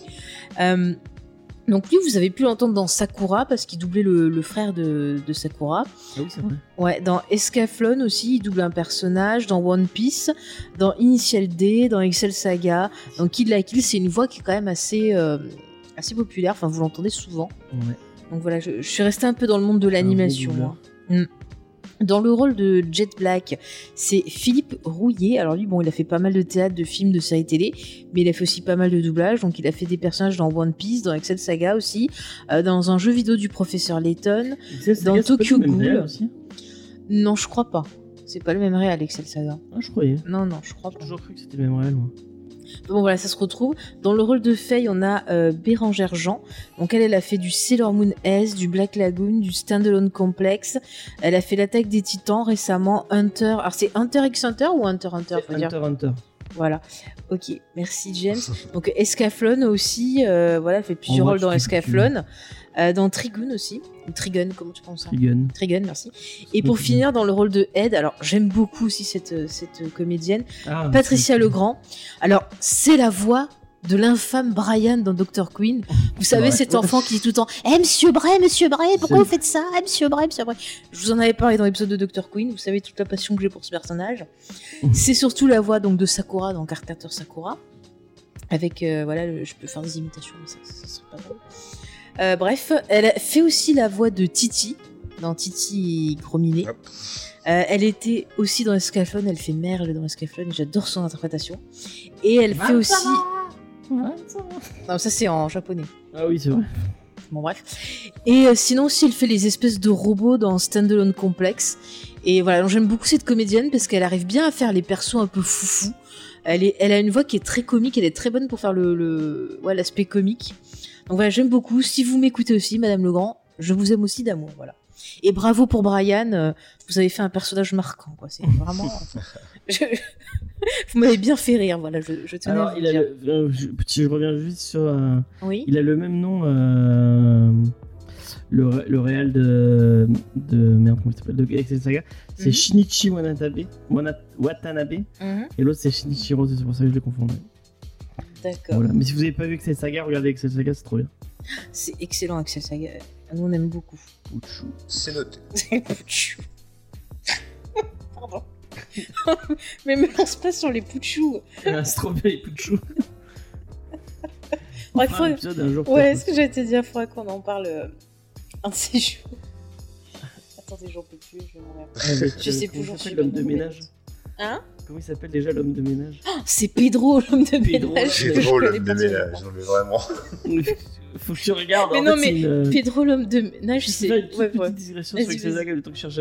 En fait, Ah, c'est Saga, c'est c'est bon. bien. euh, c'est euh, C'est bon, j'y c'est suis. un manga à la base, mais euh, c'est en, en animé. C'est chaque épisode de l'animé est une parodie d'un genre, euh, Mm. d'un genre en particulier. Mm. Et euh, et c'est- c'est du grand grand n'importe quoi comme c'est. Ouais, ça peut être Si des films d'action, des Sentai, euh, euh, des Ouais. films de monstres, des films apocalypse. euh, Enfin, c'est. Mais c'est hyper drôle. Et, on ça suit- aussi, c'est passé sur Canal. Ouais. Et on suit une euh, donc Excel. euh, qui, euh, qui, euh, qui travaille pour Il Palazzo, Il qui, essaye de, de, de conquérir l'univers et, euh, et à chaque épisode il n'arrive pas à conquérir l'univers. C'est très très très drôle, vraiment C'est un peu. Cortex, quoi. Ouais, et elle, elle a un chien avec elle, et c'est sa réserve de nourriture au cas où quoi. Le, le générique de fin, c'est un des plus tristes que j'ai jamais entendu. Le générique, C'est- c'est le chien. C'est le chien qui joue qui fait ah, ah. Fait, c'est le chien qui chante, Je et qui dit Je vais faire manger un jour. C'est euh, ça, il chante et en fait on a une fille à côté qui traduit qui fait oui, euh, je vais sûrement mourir, machin et tout. Et c'est. J'en peux plus quoi. Et ce qui est marrant, c'est que le, le, enfin, le, le, ré- le réalisateur, il a un look spécifique avec une grosse afro. Et, euh, et, euh, et, et- en fait, il, se- il, se, il se met en scène dans le, Ouais. dans le, enfin, le mangaka et le, le réalisateur de, de- de- se mettent en scène dans le, dans le, dans l'animé, c'est trop drôle. Mais d'ailleurs, je trouve qu'il y a un perso dedans qui ressemble un peu à Spike. Tu sais, celui justement qui est avec le majordome de l'espace là, qui vit des Bah aventures. Ouais, bah c'est lui, mais en fait, il ressemble vachement à Spike en Ouais, il a un animé. petit côté Spike, effectivement. Enfin bref, donc revenons euh, Le majordome de l'espace. Kobogi. Putain, non mais arrête. Le majordome de l'espace. Et... Putain, le majordome de l'espace. Pouchou Tapez sur Google Images majordome de l'espace. Et tapez Pouchou, voilà. Pouchou. Pardon, excusez-nous pour ce- cette digression. Elle en peut plus, elle est morte. non mais ça, faut cette série. Donc, euh, on revient sur Cowboy Bebop. Donc voilà, on vous a planté euh, le décor un peu Ouais. et on va vous parler bah, de cet univers et de vous expliquer dans cette première partie Après, pourquoi il faut absolument voir cette série Ah. et cette série-là, pas les autres. Ah oui. Voilà. il y a un truc sur l'univers, peut-être on peut en parler, je, enfin, je sais pas. Sur- euh, sur- je trouve que c'est un, un, uni- un univers de SF vachement spécifique et, et je trouve que Bah vas-y, euh, on, on est sur des. euh, c'est inspiré de plein de. Je, je crois que tu m'as tu m'as dit que Alors, fait des recherches. j'ai ouais, j'ai fait des recherches, j'ai trouvé qu'apparemment, au niveau des inspirations des cultures, il y avait anglais, donc un peu européen, donc russe, Mm. japonais et perse. Et Oui. c'était un fait, mélange de toutes ces cultures-là, en fait. D'ailleurs, quand tu vois un, excuse-moi, quand tu vois un, un panneau d'affichage dans, le- dans la série, en général, il est traduit dans toutes ces langues-là. Ouais. Et ce que je disais, c'est que chaque planète est une, euh, une civilisation, entre guillemets, hein, entre gros guillemets, enfin, a une influence particulière. Bah, Toutes les Mars, planètes sont Chine. non mais toutes les planètes sont mélan- sont euh, mélangées de toutes ces cultures, mais t'as toujours une culture qui va prédominer. Ouais. Donc c'est vrai que euh, tu dis Mars pour toi c'est la Chine. Ouais. Je- Non. Enfin, on va dire que c'est plutôt une culture très euh, Asiatique. bah, très avancée. Moi, ça fait ouais, penser à Hong Kong ouais. un peu, tu vois. Bon, tu- Ouais. Hong Kong, c'est pas trop la Chine, mais il y a un côté un peu Hong Kong avec ce, ce, ce côté très asiatique, très, Ouais. très grande mé- mégalopole Bah, je trouve que moi euh, ça me fait beaucoup penser en fait à Blade Runner, qui est déjà un mélange Ouais, pareil de et euh, ouais, ouais. Donc voilà pour vous donner un peu le- l'imagination, chers chers amis qui nous écoutez. Peu après, il y a très Blade Runner. Shell, peut-être aussi. Aussi, ouais. Il y a un délire un peu western aussi, parce qu'il faut au final, euh, Mm. des fois, ils vont, ils vont sur- souvent, ils vont sur des, euh, des planètes assez désertiques. Mm. Et en fait, on est, bon, on est sur des, euh, des bounty hunters, donc des chasseurs de primes. Ouais. Mais on. on- enfin, C'est comme on le rebelle, SF, mais dans l'espace. quand même, c'est très très fort. Et tout à l'heure, tu parlais de l'influence de Sergio Leone. Euh, on est sur des enfin, c'est très très western. euh, et, euh, Ah bah que ce soit oui dans les villes on va avoir le côté sa- saloon avec euh, euh, des scènes d'action dans les saloons qui vont reprendre les codes avec euh, bah, une espèce de tension qui va s'installer euh, et d'un coup paf ça pète enfin oui on a ce, ce côté là on a des fois les petites machins là de poussière je sais pas comment t'appelles ça les petits arbustes là qui passent ouais, les, euh, les trucs. enfin voilà on a ce côté euh, même dans la couleur les choses comme Mm. ça on va Même s'il y a avoir un des, des... urbain quand même. Ouais, il y a un côté très urbain. On a des mondes aussi qui vont avoir vraiment plus en dominance le côté un peu perse, le côté un peu arabique, Mm, euh, où c'est des vrai. fois on va carrément être dans des. Euh, comment t'appelles ça là, le- les marchés Les souks. Ah, ça Des zouks. le, Ouais, souk, ouais, j'allais dire bazar. J'ai moi, j'ai des zouks. Des zouks. Des, c'est des zouk machines, c'est ça Zouk, que c'est la musique. ouais. Oui.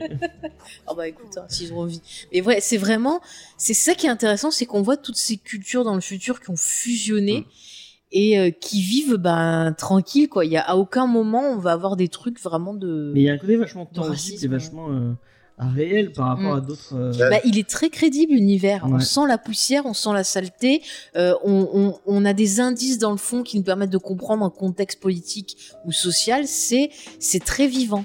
Euh, Spike veut dire quelque chose. Ouais, je- pour aller un, peu plus loin, je trouve que ce qui est intéressant dans cet univers, c'est qu'on n'est pas comme dans des, films comme Star Wars ou Dune qui développent un univers complètement imaginaire et qui peuvent être totalement pertinents dans, dans les critiques qu'ils prononcent, hein, c'est pas le problème.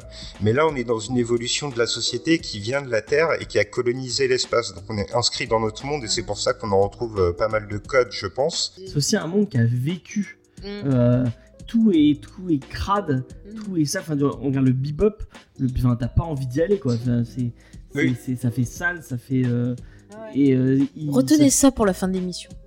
T'as totalement raison, et je trouve que même Watanabe, il est un peu, euh, un peu taquin parce qu'il fait presque régresser l'humanité. À mesure qu'elle colonise les planètes, et il critique un peu ça dans, dans la série, il va en même temps euh, ramener notre société à un cadre politique de western. Le fait que les chasseurs de primes soient plus, euh, plus sollicités que la police, par exemple, c'est un, un retour vers le western. Donc on a l'impression que l'humanité, en même temps qu'elle s'est agrandie et qu'elle a colonisé l'espace, elle s'effondre un peu sur elle-même et elle revient dans des, dans des anciens codes. Pardon. Oui, c'est parce que la, la- Enfin, après on rentre peut-être dans le lore, mais euh, moi j'ai l'impression que la... le problème de... De... de- des flics, enfin de la police dans, dans cet univers, c'est qu'elle a les mains, elle a les mains liées quoi. Mm.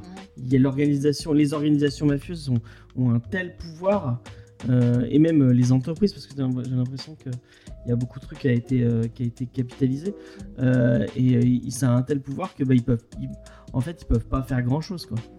Mais oui, mais justement, j'allais le dire, on est dans un monde où il y a une critique un peu de toutes ces, ces grosses sociétés euh, qui euh, bah, dirigent la vie des petites gens et on voit Mm. au travers des histoires des personnages que, que, que nos amis vous rencontrez, il y a toujours des histoires tragiques. Même quelqu'un euh, où au début d'épisode on te dit euh, ah bah tiens il voit une prime, euh, tiens cette personne elle est dangereuse faut l'acheter. Au fur et à mesure qu'on va rentrer en contact avec la personne, qu'on va voir son vécu et tout, on va se rendre compte que non, il n'y a pas des bons et des mauvais. Euh, c'est compliqué et souvent, ben, c'est des gens désespérés qui agissent de façon désespérée parce qu'il n'y a pas d'autre choix. Et c'est un monde, en fait, euh, l'univers de Cowboy Bebop, qui est euh, ben, sombre, qui est assez désabusé. On voit que ce sont des gens qui survivent plus qu'ils vivent pour euh, bah, voilà, Oui, être heureux ou absolument, pour... euh, Même les grands méchants, même Vicious, qui est donc Ouais. un, un des grands grands méchants de la série, Mm. même Vicious, moi, il est, il est comme ça parce Ah ouais. qu'il doit survivre. Quoi. on est- voilà, on n'essaie pas trop spoiler, mais on vous donne un peu le, le ton Mais- de, de cet univers. hein. Vous avez raison, hein, il y a vraiment quelque chose de profondément mélancolique en fait, quoi, de, de presque nostalgique Ouais. aussi. Et la, la force de la série, d'après moi aussi, c'est de savoir passer de l'humour et à la phrase d'après réussir à donner un sentiment donc nostalgique qui est intense et qui réussit à avoir de, avoir de l'impact. C'est vraiment un monde assez sombre. Ouais. Ouais, vous avez raison. Et puis même au niveau de la culture, au niveau des références, c'est une série qui est remplie de références Ah oui. culturelles. Euh, ça peut être des références voilà très asiatiques, comme des références euh, bah, occidentales. On va avoir des références, par exemple, euh, bah, la création du personnage de, de Spike, par exemple. Il est inspiré du, du manga, euh, enfin de l'animation Lupin 3, Ouais. mais il est aussi inspiré d'un acteur japonais qui fait des trucs de détective. J'ai plus son nom sous les yeux. Il y a Lu- Attendez, je vous le retrouve. Lupin 3, ça va être Non, une influence pour, euh, pour euh, une grande partie de la série, parce qu'il y a pas mal de personnages qui, Mm. qui partagent euh, une partie de leur nom avec les, les héros de Lupin 3. Et puis, euh, C'est ça. Et puis la réalisation aussi, euh, il y a Mm. des, des scènes qui rappellent vraiment, euh, bah, en termes d'intensité, en termes d'animation, Lupin 3. Euh, T'as des références aussi, bah, le style de combat de, de Spike, c'est le fameux, alors je, je sais pas si je pense bien, moi je dirais Jeet Kune Do, qui est en fait l'art martial qu'a créé Bruce Lee, Oui. qui est un art qui est très, euh, très rapide dans ses mouvements, qui est très percutant. Euh, donc et, et la série le retranscrit super bien. Après, on va avoir des scènes qui Et, vont euh, nous rappeler le- du John Woo, des scènes qui vont nous rappeler des films d'action américaines. Ouais. Euh, James, tu veux dire un truc dire, après parce qu'il y a- il y a un Spike moment où il, il a carrément. euh, Spike a des phrases qui, ont- qui sont des phrases de. Oui, soit de- comme Lou. Ouais, il voilà, le dit ouais. à un moment. Je... Oh, c'est mon héros Spike. Il y a un moment où il explique à quelqu'un comment, comment se battre. Et enfin, c'est des, c'est des phrases. Ah mais c'est des phrases sorties du. Bruce. Alors j'ai lu le bouquin euh, parce que je suis fan de Bruce Lee. Mais il y a une interview. Et oui, oui, oui. Il y a, mais il y a son, il a sorti un bouquin où il explique en fait ce, euh, son art du combat. Et je l'ai pris à la bibliothèque pour le lire parce que je me suis dit ah, je vais apprendre l'art du combat. Et euh, il y a vraiment quand il enseigne aux gars, c'est des trucs qui- qu'ils ont pris dans le livre. Oui, bah oui, Donc euh, vraiment quoi. Bruce Lee, il est vraiment multi-référencé dans, le- dans la série parce que dès le deuxième épisode, il y a un, un personnage euh, qui évoque euh, le jeu de la mort. Donc, c'est- je crois que c'était Oui. Karim Abdul-Jabbar dans le jeu de la mort, si je dis pas de C'est conneries. ça. Oui, Oui, oui, c'est ça, oui. c'est ça, ouais, ouais. La fameuse scène tête. de, de baston. ouais. Mm, mm. Celui qui vole les chiens, là, qui vole les animaux. Oui. Ouais, c'est ça. Et euh, même dans le- et même justement, il y a une scène de baston dans la série où il, il se bat contre personnage et elle est calquée sur la scène de baston justement de ce film-là. Car franchement, alors jeu de, de, de la mort, c'est une honte. abyssal parce que euh, Bruce Lee est mort Ouais. pendant le tournage de ce film et les producteurs ils ont pris des sosies, ils ont pris euh, des photos collées, des, pièces, des, des morceaux d'autres films et tout pour finir le film et c'est une honte. Mais si vous voulez voir que les parties tournées par Bruce Lee et notamment euh, ces scènes de baston là, c'est ça c'est énorme. Regardez juste cette partie là et le reste vous l'oubliez, ils ont même mis, euh, alors selon la légende, ils auraient même mis des morceaux de- du vrai enterrement de Bruce Lee dans le film. Wow. C'est c'est- c'est honteux, entre parenthèses. Mais bon, voilà. Mais c'est vrai que Bruce Lee, il est, il est partout. On a même des affiches, des fois, de, de, de films qui reprennent Ouais. euh, le nom de Bruce Lee. Enfin, c'est hyper impressionnant. Et je disais, euh, John Woo aussi, c'est quand même euh, euh, qui, une référence qui est omniprésente Oui, les aussi. gunfights, ouais. Les gunfights, c'est c'est le syndicat du crime. On a euh, des ralentis avec des, des, des colombes, là, des oiseaux qui passent. Euh, c'est John Woo. Euh, on va avoir des scènes d'action qui vont vous rappeler, bah, je sais pas moi, du, du Die Hard ou des trucs comme ça, des, des films de Stone Schwarzenegger parfois. Ouais, on va avoir des. ah, Il y en a un peu. Il y a surtout des scènes de polar, mais vraiment genre des, des, vieux trucs, tu vois, genre comment il s'appelle le truc avec Bogart. Oui, euh, des moments j'ai pensé à ça. Ouais, il faut commenter tous ces trucs comme ça. Enfin, c'est. oui l'influence du Mhm. film noir, elle va être omniprésente. Et c'est peut-être le truc sur lequel je veux le plus mettre l'accent autour de Cowboy Bebop, c'est que Ouais. comme tu le dis, c'est un portail magnifique vers des millions et des millions d'univers. Euh, moi, je, je considérerais toujours que j'ai eu beaucoup de chance de découvrir Cowboy Bebop à l'adolescence parce que ça, ça a attisé ma curiosité. Et je pense pas que je serais euh, le fan de culture et d'art que je suis aujourd'hui s'il n'y avait pas eu Cowboy Bebop pour m'orienter et pour m'aiguiller vers euh, le western, l'horreur, la comédie, Mm. le film noir, comme on a dit. C'est vraiment un univers qui est très référencé et qui a un portail magnifique vers des millions de, de mondes de l'imaginaire. Ah ouais, non, mais c'est fantastique. Et encore une fois, ça montre ce côté. euh, bah, les... Il n'y a plus vraiment de il n'y a plus vraiment de culture, il n'y a qu'une seule culture qui est un mélange de toutes. Mmh. Et ça, je trouve ça intéressant. Et juste, il y a une référence, parce que j'ai envie d'entendre James Raleigh, euh, sur la capsule. Alors en fait, à un moment, il y a. Euh, Faye, ça c'est le postulat de départ, on sait que c'est quelqu'un qui a été euh, congelé, c'est pas un gros spoiler, hein, ça on le sait. Et en fait, à un moment, il y a un détail sur cet objet, il y a un numéro de série qui est le NCC1701 B, qui est une référence à Star Trek et l'Enterprise. Et là, j'ai dit, il faut que je dise pour James. Donc, il y a des références à Star Trek. Il y a des références à Star Trek dans Cowboy Bebop. C'est une série de qualité, donc, mon cher James. Ah, mais c'est beau, c'est beau. Ça fera plaisir à Rémi. y a XP. Bah oui, bah oui, il y a plein de gens. Euh, non, mais voilà, c'est. Enfin, je trouve que c'est ça qui donne son identité, ce cachet. Euh, à la série, de voir vraiment à quel point je trouve ce mélange de culture est vachement bien utilisé. Tu vois, je reviens sur Blade Runner par exemple, on a ce côté-là au niveau de l'esthétique, Hmm. mais je trouve que ça se ressent pas au niveau de l'histoire en fait. Mais c'est- Mm. un truc qui est cool aussi avec cette série, c'est que tu, peux la. enfin, Il y, a, il y a- il y a à boire et à manger pour tout le monde. On le disait tout à l'heure Mm. euh, que quand, quand tu grandis, tu, tu, euh, tu prends pas la, la série pareil, mais pourtant tu l'apprécies autant.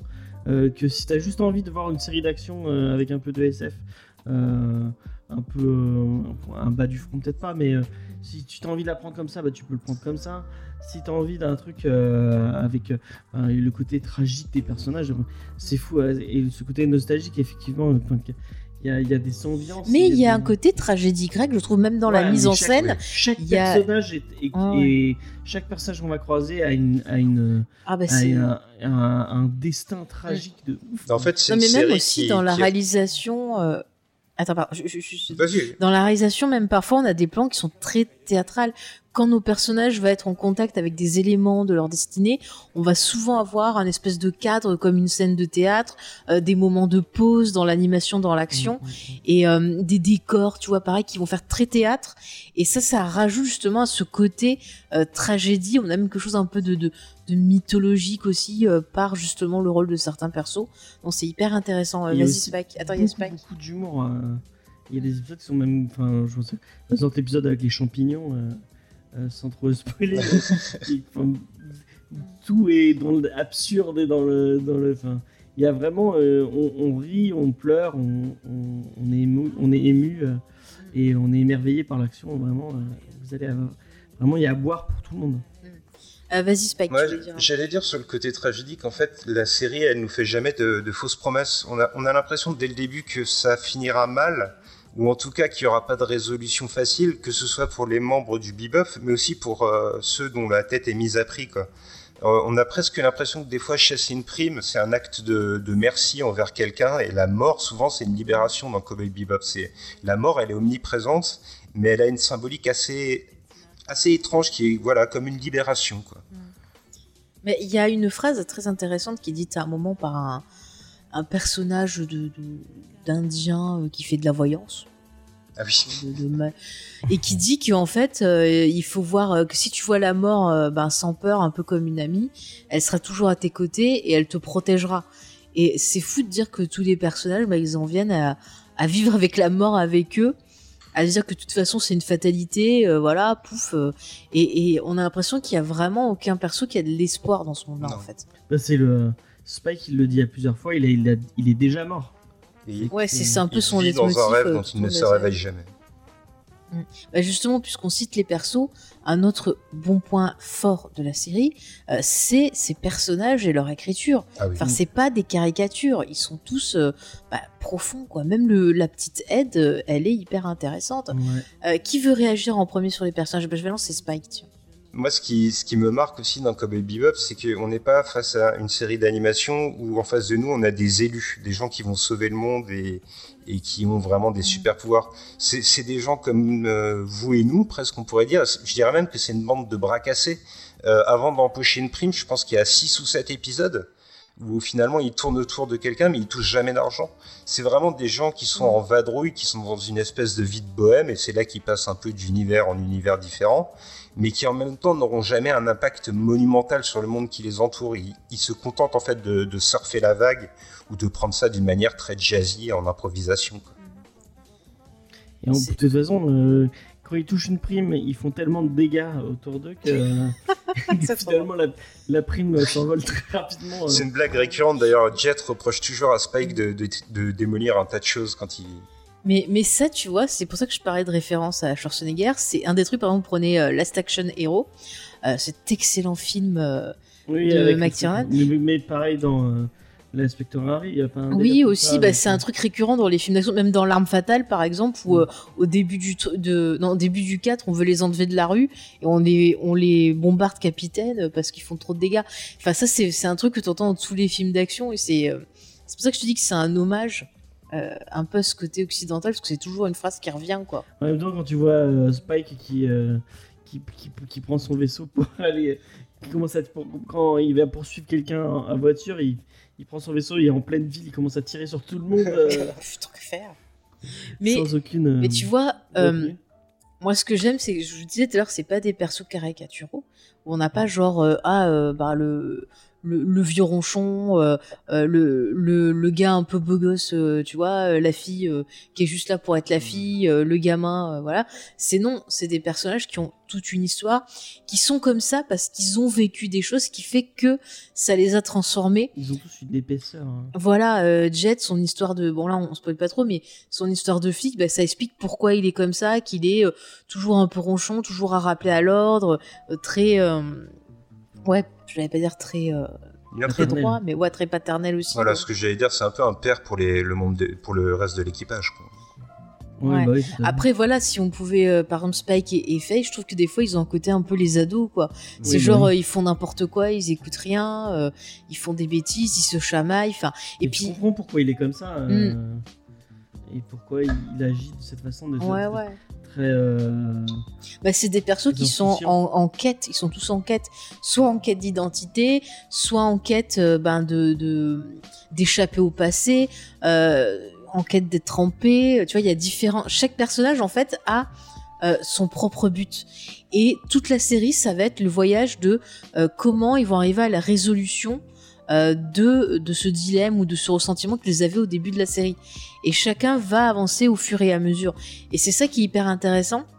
Et en plus, ce qui est cool, c'est que le fait de réunir ces personnages-là, on a ce côté euh, famille dysfonctionnelle, ouais. un peu, tu vois, comme dans Buffy, euh, mon cher James, où en fait, bah ouais, ils devraient pas être ensemble parce qu'ils s'entendent pas, ils se prennent plein la gueule, mais en fait, le fait d'être ensemble, c'est ça qui va les aider à avancer, et c'est ça qui fait qu'ils vont pouvoir arriver tous ensemble à leur conclusion, Il y a plein de parce choses qu'ils qui se seront entraidés, ouais. Pourquoi ils sont. Parce que je sais pas pourquoi ils sont ensemble quand même. même euh, Faye en particulier, comment les autres peuvent euh, euh, supporter le fait qu'elle vienne. parce c'est- qu'en fait, ils se comprennent.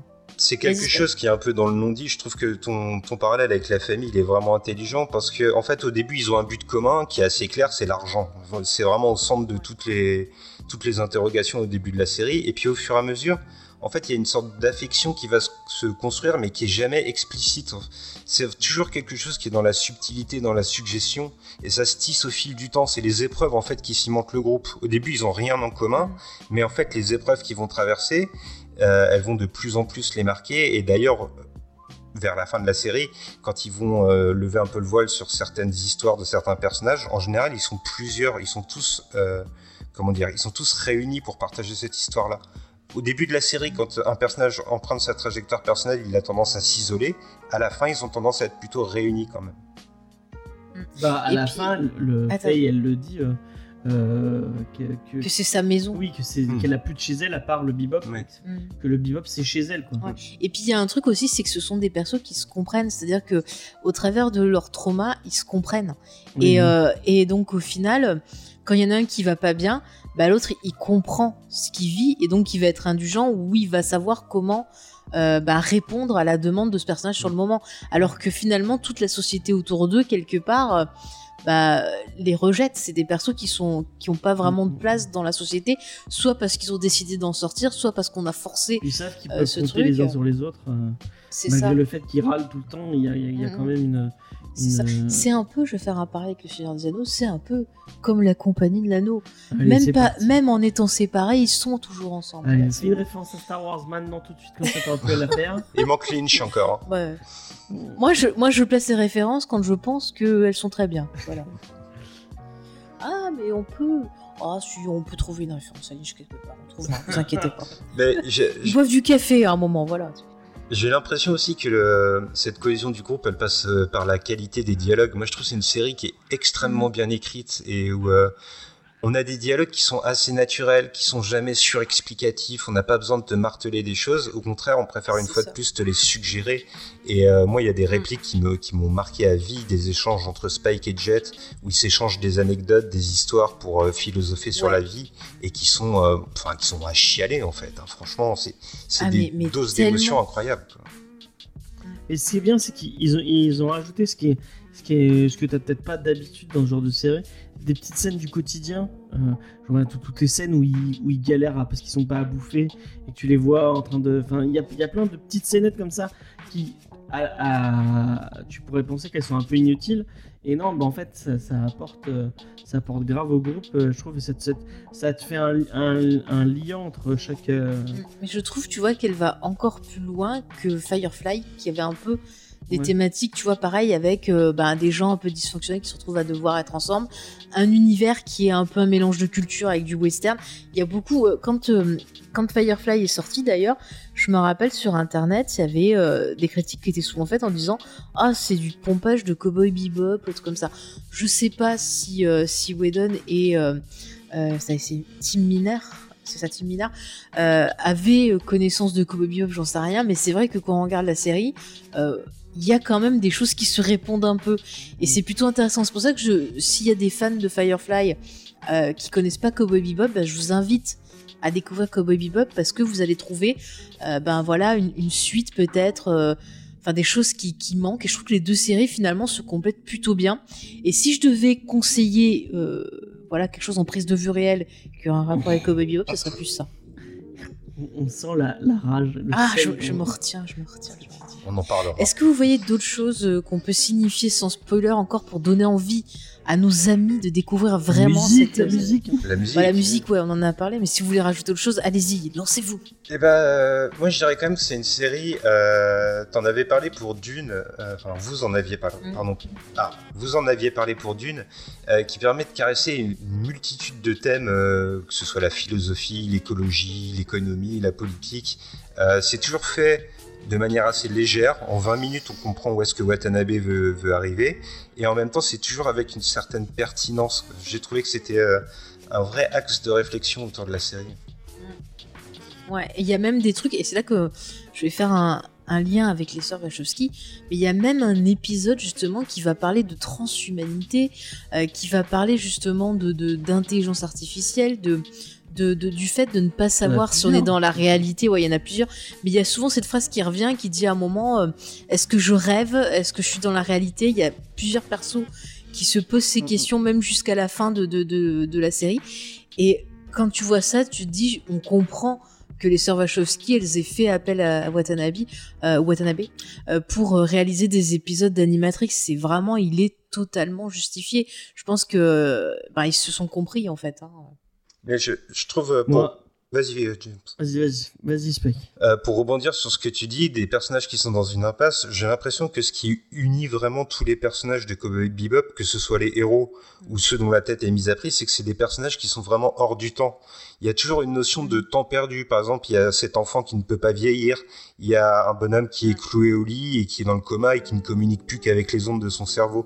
Et c'est encore plus prégnant sur les héros qui sont, euh, comme je l'ai dit, Spike qui dit qu'il vit dans un rêve dont il se réveille jamais. Il dit aussi qu'il a un œil qui regarde toujours le passé. Euh, Faye, c'est encore plus, tu l'as dit, elle a été euh, congelée, cryogénisée, c'est encore plus, euh, plus évident, quoi.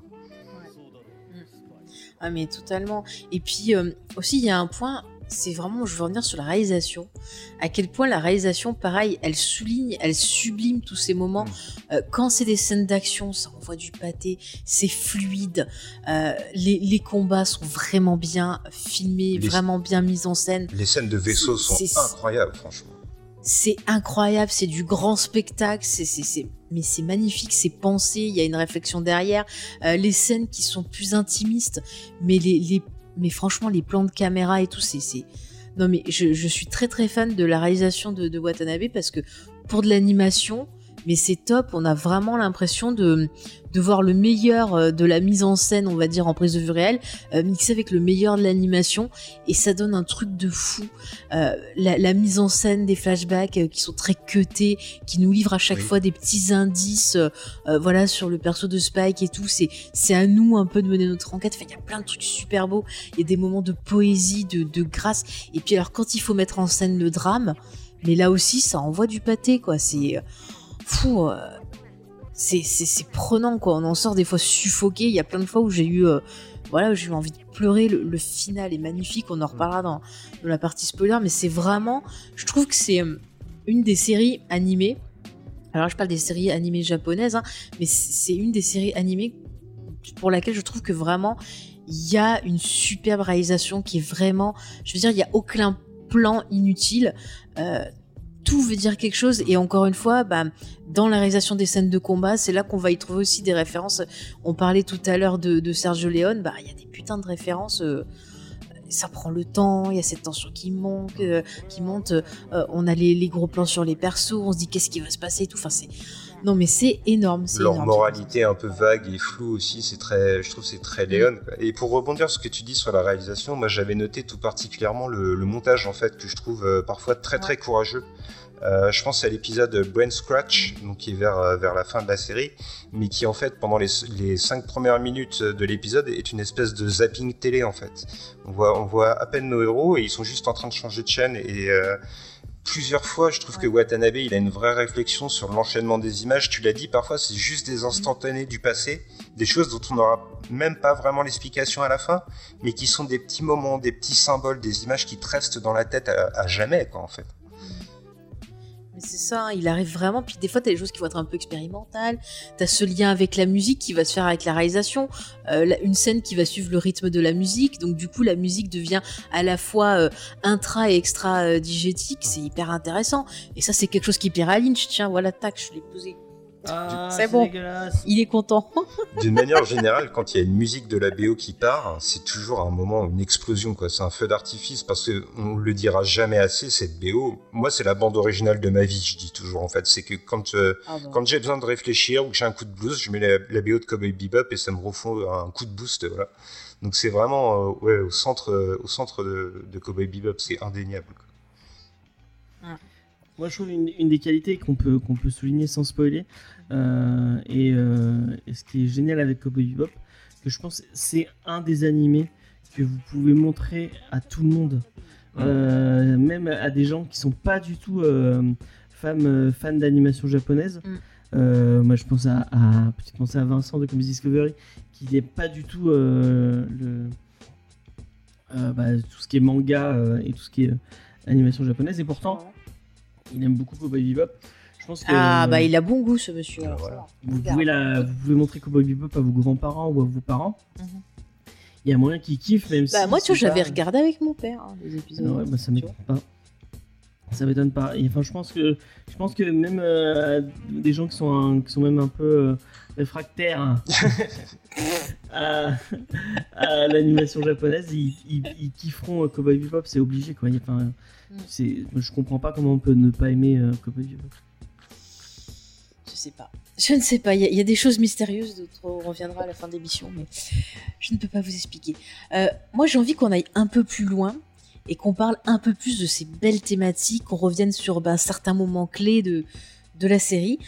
Donc, euh, chers amis auditeurs, si vous n'avez pas vu cette magnifique série qui est Cowboy Bebop, je vous invite donc, euh, voilà, dépêchez-vous, mettez sur pause l'épisode, allez voir, il y a 26 Vous avez tout épisodes, ça se regarde vite. Vous avez aucune. euh, Voilà, alors ne vous trompez pas, c'est Cowboy Bebop, la série animée. Le reste, c'est des, c'est- ça n'existe pas, c'est pas du tout ça. Et puis on veut- Voilà. on, peut faire un, on peut faire un petit mot euh, sur. euh, sur euh, Ah, je sur ça pour la fin de l'émission.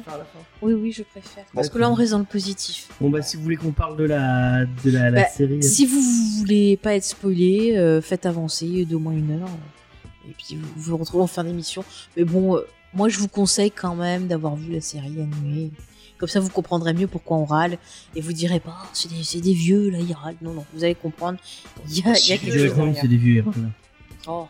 Alors, on peut peut-être dire, euh, avant de passer dans la partie spoiler euh, pour nos auditeurs, que c'est une série aussi Mhm. qui se picore très bien. En fait, on peut prendre un épisode, on pourrait presque regarder la série euh, sans suivre l'ordre chronologique et assez bien comprendre ce qui se passe. C'est vraiment une série qui- qu'on Ouais. peut picorer par petites touches, on prend par-ci par-là quand ça nous plaît, et puis euh, ça, ça se savoure très bien. Et euh, j'avais juste réfléchi à un dernier point, après en passant en partie spoiler, Tony. Vas-y, Mais, vas-y, vas-y. euh, en fait, j'ai réfléchi un peu au titre. Vous savez que j'aime bien réfléchir au titre, c'est un peu ma marotte. Et euh, je me suis demandé ce qui était vraiment western dans, dans Cowboy Bebop. Et euh, c'est là que je te rejoins ce qu'on disait tout à l'heure, c'est cette mentalité où il n'y a pas de bien, il n'y a pas de mal, et c'est très proche de, de ce que faisait Sergio Leone dans les western spaghetti. Et puis c'est aussi euh, sous-entendu à, à certains moments. Donc évidemment, il y a le fait que c'est des chasseurs de primes. Mais si on regarde la, la posture de Spike dans son vaisseau, il est plutôt à cheval en fait. On a l'impression il n'est pas vraiment assis. Et euh, je trouvais ça intéressant d'ailleurs que son vaisseau, le Swordfish, à un moment on lui creuse un passé. Il a une histoire ce vaisseau et ça le rapproche presque d'un cheval de cow-boy en fait. Voilà, c'était ma... Ouais. pour finir sur la partie sans spoiler.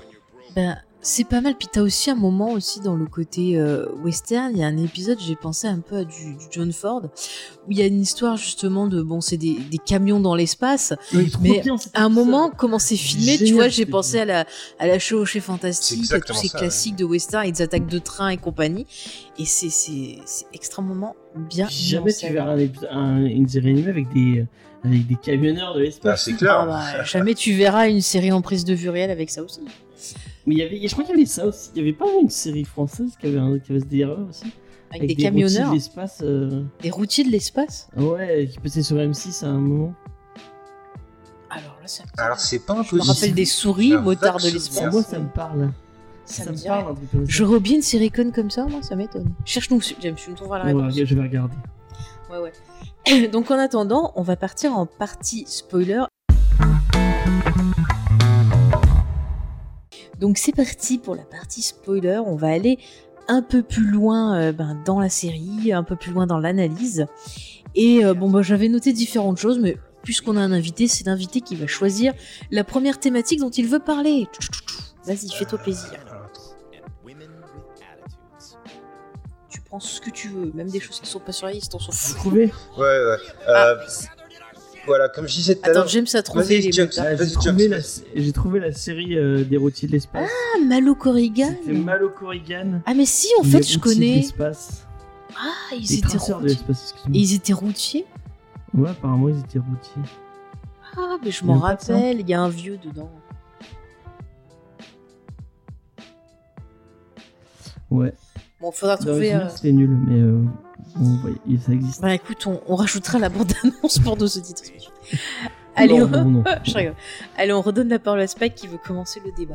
Alors oui, dans l'analyse, euh, je rebondis sur ce que je disais tout à l'heure, le fait que c'est des personnages qui sont prisonniers du temps, de, de leur passé, et euh, le fait que, que ce soit toujours un... Comment dire le, La mort est une libération, et ça on va le voir euh, chez les, les personnages dont la tête est mise à prix. Comme je disais tout à l'heure, il y a ce... Moi, mon épisode favori, c'est Sympathy for the Devil, donc où il y a cet enfant qui... qui enfin, c'est un vieillard Ah, dans oui. un corps d'enfant, et euh, c'est c'est peut-être d'ailleurs cet épisode-là qui a créé un peu de confusion parce que deux fois dans l'épisode, on voit Spike tirer dans la tête d'un enfant.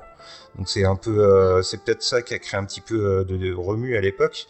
Mais euh, il- voilà, il y a cette notion Si on de. peut plus tirer dans les enfants. C'est euh, vrai, ça défoule un peu. Hein. Mais même, euh, même tu Non, vois, un- même un épisode euh, qui serait plutôt humoristique comme euh, Toys in the Attic, où il y a une espèce, une espèce de parodie d'Alien. Euh, même, Ouais. même dans ce humour-là, en fait, on se rend compte à la fin de l'épisode que ce qu'on pense être un alien, en fait, c'est juste un truc que Spike a oublié dans le frigo, un homard en plus justement, tu vois, pour rejoindre euh, Newport Beach. Donc tu vois, même, enfin, vous voyez, même quand on est, C'est des riches en fait. c'est ça, en fait. Mais donc, même quand on est euh, dans du sérieux, même quand on est dans du léger, il y a cette notion hors du temps, et évidemment, ça va être porté plus que tout par les héros qui vont, en fait, euh, au devant de leur mort. On a l'impression, surtout Spike. hein. Non, mais c'est intéressant ce que tu dis. Enfin, il y, a- il y a plein d'épisodes. Tu vois, il y a un épisode moi qui m'avait bien touché. C'était le, le- le vieux là qui joue aux échecs avec euh, avec Ed Oui. et qui était en fait un, un scientifique. Et euh, c'était super triste de voir qu'en fait le mec c'était un génie et tout, qui bah, qu'il avait été oublié, qu'il était parti quelque part et qu'au final son seul, seul plaisir c'était de trouver euh, ben, quelqu'un euh, avec qui avoir une bonne partie d'échecs et tout. Et le mec il meurt heureux euh, bah, d'avoir euh, combattu Ouais. euh, et d'avoir battu Ed. Quoi. Il y a l'épisode aussi avec la fleur, hein, Mm. le- l'espèce de, de, de, de gangster là. Enfin, Ah oui, qui veut sauver sa sœur. Ah oui, celui où Jet explique justement l'art martial de Bruce Lee. Ouais, Ouais, voilà, ouais. Non, Spike. c'est. Spike. Mais Spike, pardon. Oui, puisque c'est Spike qui lui. Et il alors, va tu oublies que tu te bats Enfin, le personnage va à tout prix apprendre à, Mm. à, à se battre. Et c'est Spike qui il prend Spike comme sensei pour lui. Pour Non mais tu vois c'est super triste parce qu'en fait euh, le gars il y a une prime sur lui et en fait on se rend compte que c'est juste euh, un frère qui aimait sa sœur et qui voulait la soigner Mm. et c'est là qu'on voit qu'en Mm. fait ils ont des valeurs aussi c'est que bah le gars il décide de bah, de rien dire et d'aider euh, en souvenir de ce gars euh, d'aider la, la Mm. sœur quoi Mais la fin de cet épisode, Ah, elle est, euh, oh. parce que du coup la la la, Ah, la, la sœur devient aveugle. elle était aveugle déjà Elle était déjà non, je crois. que- non non elle était aveugle à cause d'un poison sur sa planète et le frère était parti chercher une plante pour qu'elle y revoie Ouais. Et à la fin de l'épisode, grâce à Spike qui fait le dernier vœu de son frère, elle est à l'hôpital, elle lui dit Ah, je vais revoir et tout, est-ce que mon frère va bientôt arriver? Et lui, en fait, il, il ose rien dire parce Ouais, que son frère pas, est mais mort. Et la fille, elle comprend et c'est hyper Elle a- déchirant. Enfin, Elle a une réflexion, euh, enfin, il y a une ligne de dialogue que je trouve incroyable à la fin de cet épisode, c'est elle demande à Spike à quoi ressemblait son frère, et Spike lui répond, mais ça sert à rien que je te le dise, il y a que toi qui as vu son vrai visage. Et Ouais. voilà, c'est c'est vraiment aussi une notion qu'il y a dans Cowboy Bebop, c'est ces masques qui tombent. C'est un moment où on se donne un rôle, on se donne un genre, et la vie finit par nous dépouiller, et par nous réduire à ce qu'on est au plus, enfin, enfin, dans des notions les plus primaires finalement. Mais il y a un truc qui, qui m'a qui m'a vachement marqué et qui, qui va un peu dans ce sens-là aussi. Euh, Est-ce que est-ce que Spike, tu te souviens Donc à, à la- à chaque fin d'épisode, on a le fameux See you euh, See you soon Space Cowboy Mm. et euh, donc qui est, qui est écrit à la fin du euh, à la fin du, du générique de fin. Mhm. Et euh, dans le tout dernier épisode, c'est pas ça qui est marqué. Est-ce que tu te souviens de ce qui est marqué? Euh, Je me souviens que dans le premier épisode avec Faye, il y a marqué Easy Come, Easy Go. Euh, Je crois qu'il change aussi pour l'épisode avec Teddy Boomer, il me semble. Par Ouais. contre, le dernier, je me rappelle plus. Qu'est-ce qui est. Rafraîchis-moi la À mémoire. la fin, c'est marqué. Il change aussi quand Ed s'en va aussi. Qui... Là, c'est See You euh, Next Time, euh, euh, euh, Spay Cowgirl ou un truc Oui. comme ça. Ouais, peut-être, ouais, je crois qu'il y a- il y, a un truc comme ça. Et euh, le- dans le dernier, c'est you, gonna ca- you, you gonna carry that. Non, excusez-moi. You gonna carry that way. Donc euh, vous allez porter ce, ce poids. Vous, vous portez ce poids, quoi. Ouais. Et, euh, et ben en fait, enfin. Ça résume la série en fait. Tous hein. les personnages portent, portent un poids, portent le poids de, de leur vie passée. Et euh, ben, enfin, Jet, c'est euh, Jet, Faye, et même Spike. Ils sont, Bah, ils Faye, c'est euh, pire parce qu'au début, elle, elle, elle veut porter un poids d'un passé, ouais. mais en fait, elle a plus son passé. Mm. Et elle, sa quête, justement, c'est de le retrouver. Et chose qu'elle va faire à, à la fin. Et le problème, c'est quand elle le retrouve, bah, elle se rend compte qu'elle a plus rien du tout. Et au final, euh, ça va lui forcer, bah, elle, à trouver. Finalement, je trouve que Faye, c'est un personnage qui va être un peu plus positif parce qu'en fait, elle, à la fin, elle a, elle a une réponse positive. Mm. Elle se dit, j'ai plus rien, mais en fait, En fait, non, elle a, elle a, famille, elle a le, chose, enfin voilà, elle a le bebop et c'est ce qu'elle dit à la fin, c'est sa réponse. Alors que, ben, Jet, lui par exemple, si tu regardes, lui c'était quelqu'un pareil qui avait le poids de, mais lui en fait, il, je trouve qu'il résout sa problématique plutôt que les autres. Parce que lui, il y a bon bah toute une histoire où euh, il voulait découvrir ce qui lui était arrivé dans la police. Bon, il découvre. Et puis il y avait une intrigue avec une femme Ouais. où finalement, quand il va la retrouver, qu'il va voir bah, justement encore une fois son vrai visage, ce que tu disais Spike tout à l'heure, et bah lui, ça va lui apporter sa problématique en disant bah ok, euh, en fait ça valait pas le coup que je me torture, euh, bah voilà, je mets fin à l'histoire, point, et je continue ma vie. Et lui en fait, euh, bah au final, ce qui est le plus dur, c'est de perdre son ami Spike en fait. Et tu vois, tu- pour poursuivre dans ton idée euh, sur cet épisode euh, centré sur Jet, euh, toujours dans l'idée des personnages prisonniers du temps, qu'est-ce qu'il va montrer à cette femme avec qui il a partagé un amour? À un moment Il va lui montrer une montre qui s'est arrêtée. Donc on voit vraiment, c'est c'est vraiment comme le temps qui s'arrête que j'ai l'impression. J'ai l'impression aussi, Ouais, euh, en fait, pour rebondir sur ce que tu disais sur le, le destin de Faye, euh, ce que je trouve Mhm. intéressant, tu vois, c'est euh, ce que faut que j'arrête de parler au singulier, pardon. ce que je trouve euh, intéressant, vous voyez, c'est euh, euh, cet épisode où en fait ils reçoivent le Bebop reçoit une cassette vidéo. Alors c'est une Betamax, donc Ouais. euh, quelque chose qui était déjà Ah, obsolète à l'époque de la série. Et il est incroyable, ouais. On a l'impression que c'est une, une sorte de Indiana Jones dans le futur, où au lieu d'aller dans un temple maya, ils iraient dans un centre commercial abandonné. Et en fait, ce qui m'a marqué, moi, dans cet épisode, c'est qu'une fois qu'ils réussissent à lire la cassette, euh, en fait, ils sont tous réunis pour la regarder, sauf une personne qui va se détacher de la scène, c'est Faye. Faye, elle va quitter la pièce, elle va juste entendre sa voix dans la vidéo, et ça va la bouleverser, mais ça, on ne se rendra compte que dans des épisodes suivants. C'est ça, c'est qu'à la fois elle veut savoir, mais en même temps elle veut pas savoir Mm. Parce qu'elle on sait que ça va lui faire mal. dans sa chambre et qu'elle la mate, elle la mate, elle la mate, elle la mate.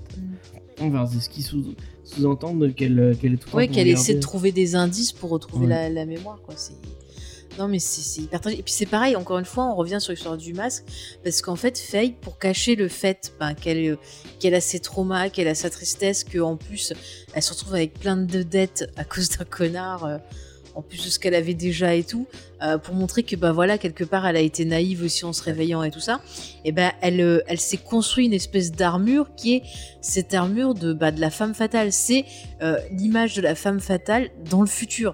Et vraiment, à chaque fois, elle fait croire qu'elle est forte, qu'elle est enjôleuse, qu'elle est charmante et tout. Mais en fait, en dessous de ça, c'est une pauvre fille qui est triste, qui est en souffrance et qui est voilà en recherche ben, d'une famille.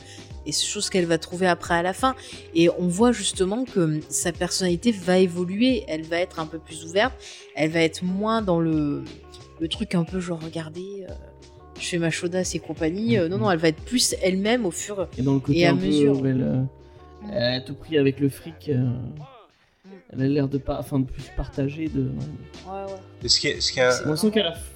Ce qui, ce est intéressant aussi, c'est que Watanabe, il se sent pas obligé de créer une histoire d'amour entre Faye et Spike. En fait, je trouve que ça aurait été hyper simpliste de le faire. Et non, en fait, il les renvoie tous les deux à des amours qu'ils ont perdus dans le passé et des choses euh, ou des gens qui les ont trahis, quoi.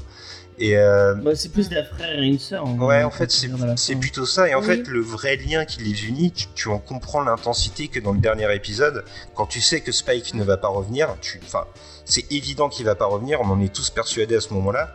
Et même si Faye, plusieurs fois dans la série, l'a répété et a cru que Spike ne reviendrait pas à certains moments, on a l'impression que là, dans ce dernier épisode, c'est une certitude. Et c'est là qu'on se rend compte que, comme tu le dis, c'est devenu un frère pour elle. Et le Bebop, c'est devenu une famille.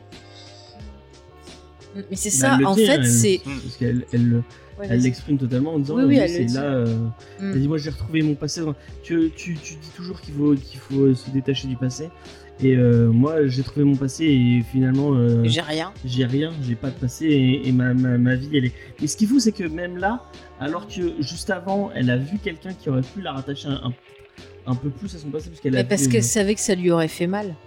Ouais, elle, elle a vu une, une, une, une- une vieille dame qui était, euh, qui était élève en même temps qu'elle au lycée. Et euh, enfin, moi, je me suis dit, ah bah tiens, elle va. Elle, enfin, la première fois que je regarde, euh, elle va partir avec elle, elle va essayer d'aller retrouver un peu les, les, les survivants de, de tout ça, mais non, au final. Elle, Bah non, elle elle lui dit je suis un fantôme. Et en fait, au final, moi, ce que je comprends, c'est que Faye, elle va se reconstruire. Elle va Mm. se réinventer, c'est-à-dire, euh, effectivement, elle était un fantôme parce qu'elle savait pas qui elle était, d'où elle venait, elle appartenait à une autre époque. Et là, en fait, euh, la fin, en refusant de suivre cette femme, elle prend les infos dont elle a besoin, mais elle veut pas rester dans ce passé, elle veut se détacher, se construire un vrai passé avec des vrais souvenirs. Mm. Mais ce qui est intéressant, euh, pour revenir sur la scène entre elle et Spike, c'est qu'on peut voir aussi ça comme une, une, une illustration en fait de la dépression. C'est-à-dire que elle, c'est une personne qui était dans la dépression qui s'en sort, et Spike c'est quelqu'un qui s'enfonce dans la dépression. Et lui, il lui dit que euh, il est déjà mort. Il lui parle du fait que bah maintenant en gros il a plus de raison de rester là vu que bah, son amour est mort. Oui, oui, parce et euh, qui dit qu'il a besoin d'y aller pour trouver une raison de vivre, pour trouver, pour savoir s'il est vivant. Et elle, qu'est-ce qu'elle fait? Elle lui tire dessus, mais en le loupant, tu vois, parce qu'elle veut lui dire mais t'es vivant, t'es vivant, t'es vivant, et elle voit qu'elle peut pas le retenir. Et c'est Mm. un peu, tu vois, moi je trouve ça hyper triste parce que ça me fait penser un peu au parcours bah, des personnes qui vont euh, malheureusement se suicider. T'as beau C'est un essayer, suicide, bah, c'est un suicide. T'as beau essayer de tout faire pour les aider, bah il y a parfois c'est pas possible, tu peux pas. Tu peux pas, les personnes elles sont tellement prisonnières de leur souffrance qu'elles vont pas entendre ce que tu vas leur dire et t'auras beau tout essayer, ça marchera pas. Et en fait, euh, Jet et Faye à la fin, bah ils sont résignés, ils ont compris, ils, sont super tristes parce qu'ils savent qu'ils ont fait tout ce qu'ils pouvaient, mais qu'ils peuvent pas retenir ce personnage-là parce que le seul truc qui- qu'il retenait, qui était cet idéal de retrouver euh, cette figure euh, de femme qu'il avait aimée, qu'il a peut-être même, je pense même beaucoup, euh, tu vois, enjolivé Oui, dans, bah dans oui, sa mémoire, parce que clairement, euh, moi envie, moi, moi je l'aurais zigouillé. Enfin, bon, je suis désolée, hein, elle s'appelle Julia, mais franchement, j'étais là, mais, mais quel couillon, c'est bien un homme ça. Mourir pour quelqu'un comme ça qui en vaut pas la peine. Enfin, Oh. c'est c'est mon avis, c'est mon avis. Mais encore une fois, ça renvoie à la tragédie. C'est Juliette, c'est voilà des trucs euh, un peu antiques et compagnie. Mais j'ai trouvé ça hyper triste quand tu, tu aimes quelqu'un, euh, quand tu vois un membre de ta famille haute qui, qui, qui arrive à ce point-là et que tu fais tout, tu te bats jusqu'à la dernière minute pour essayer de le sauver, et que c'est pas suffisant. C'est un déchirement et on le voit, elles font larmes. Mm. Euh, même euh, même Jet, il, il- Mm. c'est non mais c'est c'est hyper dur. Et je rebondis Enfin, sur voilà, euh, ce, que tu disais sur la, la dépression et le suicide, c'est que dans ce- cet ultime épisode, juste avant de, de partir pour la, la confrontation finale, euh, Spike il a une, euh, il raconte une histoire. euh, je sais pas si vous vous rappelez l'histoire des chats, le chat immortel qui euh, Ouais. qui euh, qui meurt et qui ressuscite un million de fois jusqu'à ce qu'il trouve une chatte dont il tombe amoureux qui finit par mourir de vieillesse, et puis ce chat qui ressuscitait à l'infini, et ben en fait il va mourir pour la dernière fois puisqu'il a connu l'amour. Et là tu vois, le fait qu'il raconte ça, le fait qu'il donne cette morale-là à cette, à cette histoire, Spike il le sait qu'il reviendra pas. Il ne peut pas revenir, il le sait parfaitement. Oui, bah, c'est sa façon de lui dire adieu. Oui. Et, et tu vois que justement, bah, euh, il le, co- ah, il le Jet, comprend il de le suite, Jet, quoi. Bah oui, c'est ce que je te dis, Jet le où il le comprend. raconte. euh, Bah ouais, c'est pour te dire à quel point, tu vois, ça prend pas les gens pour des cons, ni les persos, ni le public.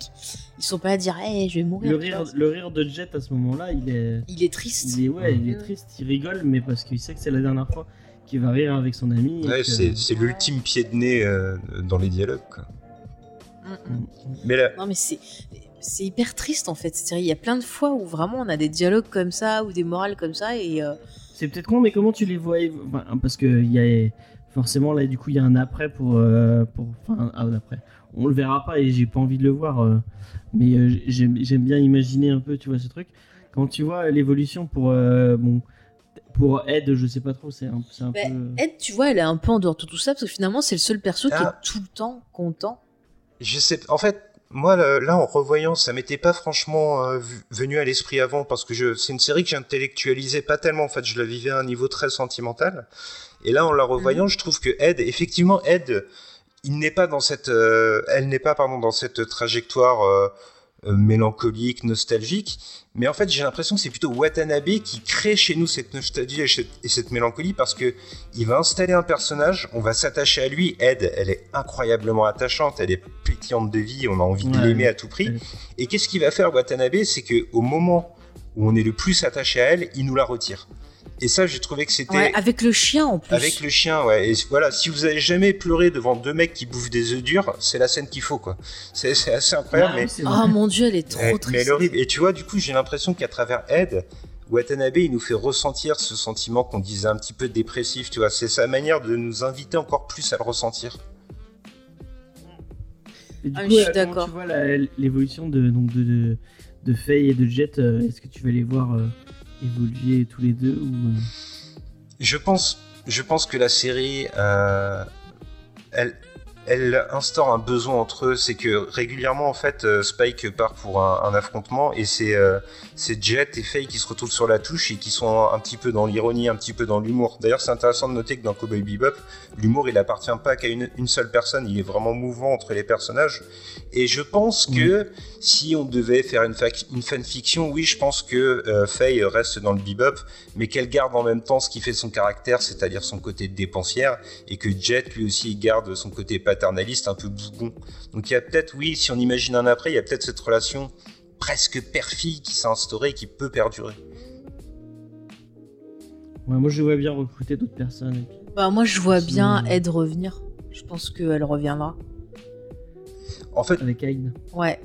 Je sais pas si j'ai vraiment envie d'imaginer une suite. En fait, j'ai l'impression que c'est une œuvre incroyable qui est incroyable et qui sait exploiter euh, tout ce qu'elle a convoqué, le média dans lequel elle s'est exprimée d'une manière incroyable. Et euh... j'ai pas envie, j'ai juste envie de l'imaginer comme ça sur l'instant, mais ça, te, ça te fait du bien de les imaginer. J'ai pas envie d'en voir une suite quoi. Non. La, la, la, fin de la fin est tellement parfaite que. c'est des parcours de vie la série, c'est génial. T'as pas de gros fil rouge, même cette histoire avec euh, Vicious là, mais Vicious en fait on s'en fout. Oui. On s'en fout, c'est il est pas important. Ce qui est important c'est le parcours de vie de ces personnages et de voir combien en fait des fois les rencontres euh, qu'on va faire peuvent changer une vie en fait et c'est ça qui est, intéressant tu vois j'en parlais dans, mon analyse tu vois le, fait d'apprendre à vivre ensemble de se faire confiance euh, de demander de l'aide et tout c'est des choses qu'on va voir avec ces personnages là qui sont bah voilà, qui ont tendance à faire leur vie de leur côté. Et là, on va voir justement que ils vont apprendre à se faire confiance en collaborant, euh, qui vont voilà euh, arriver à vivre ensemble, à s'entraider et tout. Et c'est hyper important parce que ça va les transformer. Et c'est ça aussi qui est qui est intéressant, qui fait partie aussi du, cœur de la série, ces émotions-là qu'on ressent. Et t'as dit un mot intéressant, je trouve, c'est le mot euh, apprendre c'est vraiment apprendre à aimer, apprendre à faire confiance, apprendre à dépendre de l'autre, à accepter qu'on dépend parfois de l'autre. Et c'est vraiment quelque chose qui est pas naturel pour les personnages au début, mais qui à la fin, euh, au terme de tout le parcours de ces 25 euh, ou 26 épisodes, j'ai un trou, mais au terme de tous ces parcours, 26. 26 pardon, au terme de tout ce parcours-là, ils auront réussi à l'apprendre. Mm. Ouais, c'est c'est beau. James, tu veux rajouter quelque chose? Non, bah non, euh. Euh, si, un truc moi qui me, on est, on est, on passe sur peut-être un autre, euh, une autre thématique, mais c'est une série qui est vachement, qui est vachement progressiste pour, mhm. pour l'époque quoi. Enfin, je pense à, un épisode spécifique où ils sont sur une espèce de planète super, tu sais, le truc minier là, mhm. où il y a que des, y a que des hommes. Et quand quand on entend parler de Julia pour les ah, ah, oui, oui, oui, ça y est. Avec le joueur de saxophone. Euh, mm. C'est l'épisode de euh, partie à la moitié de, de la saison. C'est ça, mm. c'est ça, ouais. Ouais. Euh, qui est vachement progressiste pour les pour 98. ah oui. On nous parle de, de, de personnages trans sans, sans vraiment de, de, de, jugement de valeur négatif et tout c'est vachement intéressant euh, comme idée. Euh, je sais pas si. Mais c'est même, euh. c'est même progressiste quand tu regardes le, caractère de Faye. On en parlait en off l'autre jour tous les deux. c'est vrai que dans les œuvres d'animation japonaise, on a souvent tendance à avoir des femmes un peu stéréotypées, quoi. Et là, elle est vraiment aux antipodes de ça. Je trouve, t'as raison, c'est une série progressiste et qui aime bien prendre le contre-pied de temps en temps et aller dans le sens du progrès, effectivement. Mais c'est vrai, soit parce que c'est la femme fatale, qu'elle va être idiote ou autre, Au contraire, c'est une femme d'action, c'est une femme qui, est, qui, est, qui a quand même une, une force en elle. Enfin, moi, je suis hyper admiratrice et, et, et même Ed, euh, elle est excellente, quoi. Enfin, Ouais, elle est hyper intelligente. Euh, oui, elle est un peu faux folle, mais elle voit souvent beaucoup de choses. Elle va aider les persos à Mm. prendre conscience de leurs propres sentiments ou euh, de ce que ressentent les autres.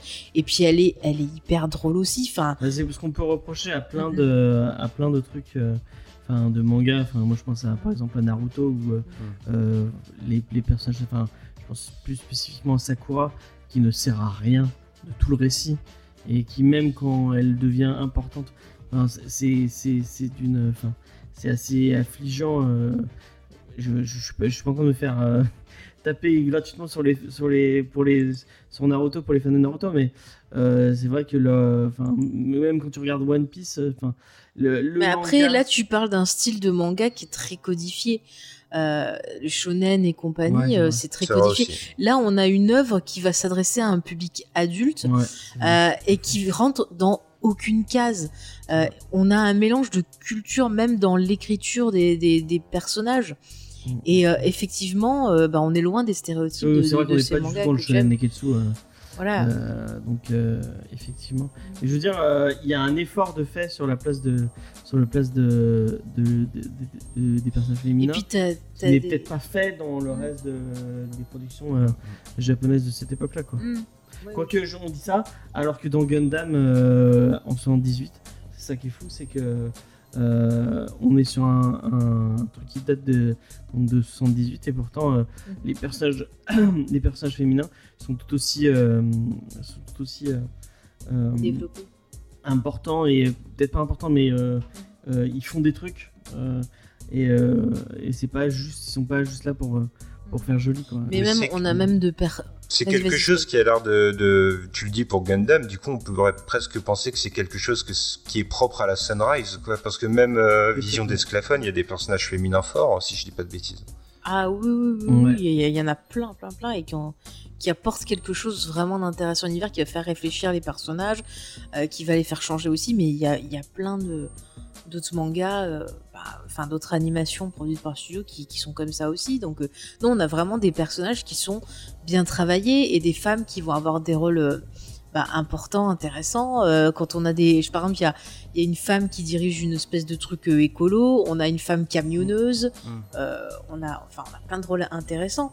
Et il y a tout un, c'est vrai qu'on en a pas trop parlé, mais il y a tout un, un côté social aussi. Ben voilà, dans dans la série, là, comme ça, on peut revenir sur certains épisodes, mais il y a vraiment une critique des grosses multinationales et Ouais. toute euh, une critique aussi ben, de, de la société de consommation, de, de, de tout ce qui est média et tout ça. Et je reviens sur ce fameux épisode qui m'a rappelé Matrix aussi, avec cette espèce de secte et tout ça, où les persos au début de l'épisode font que zapper.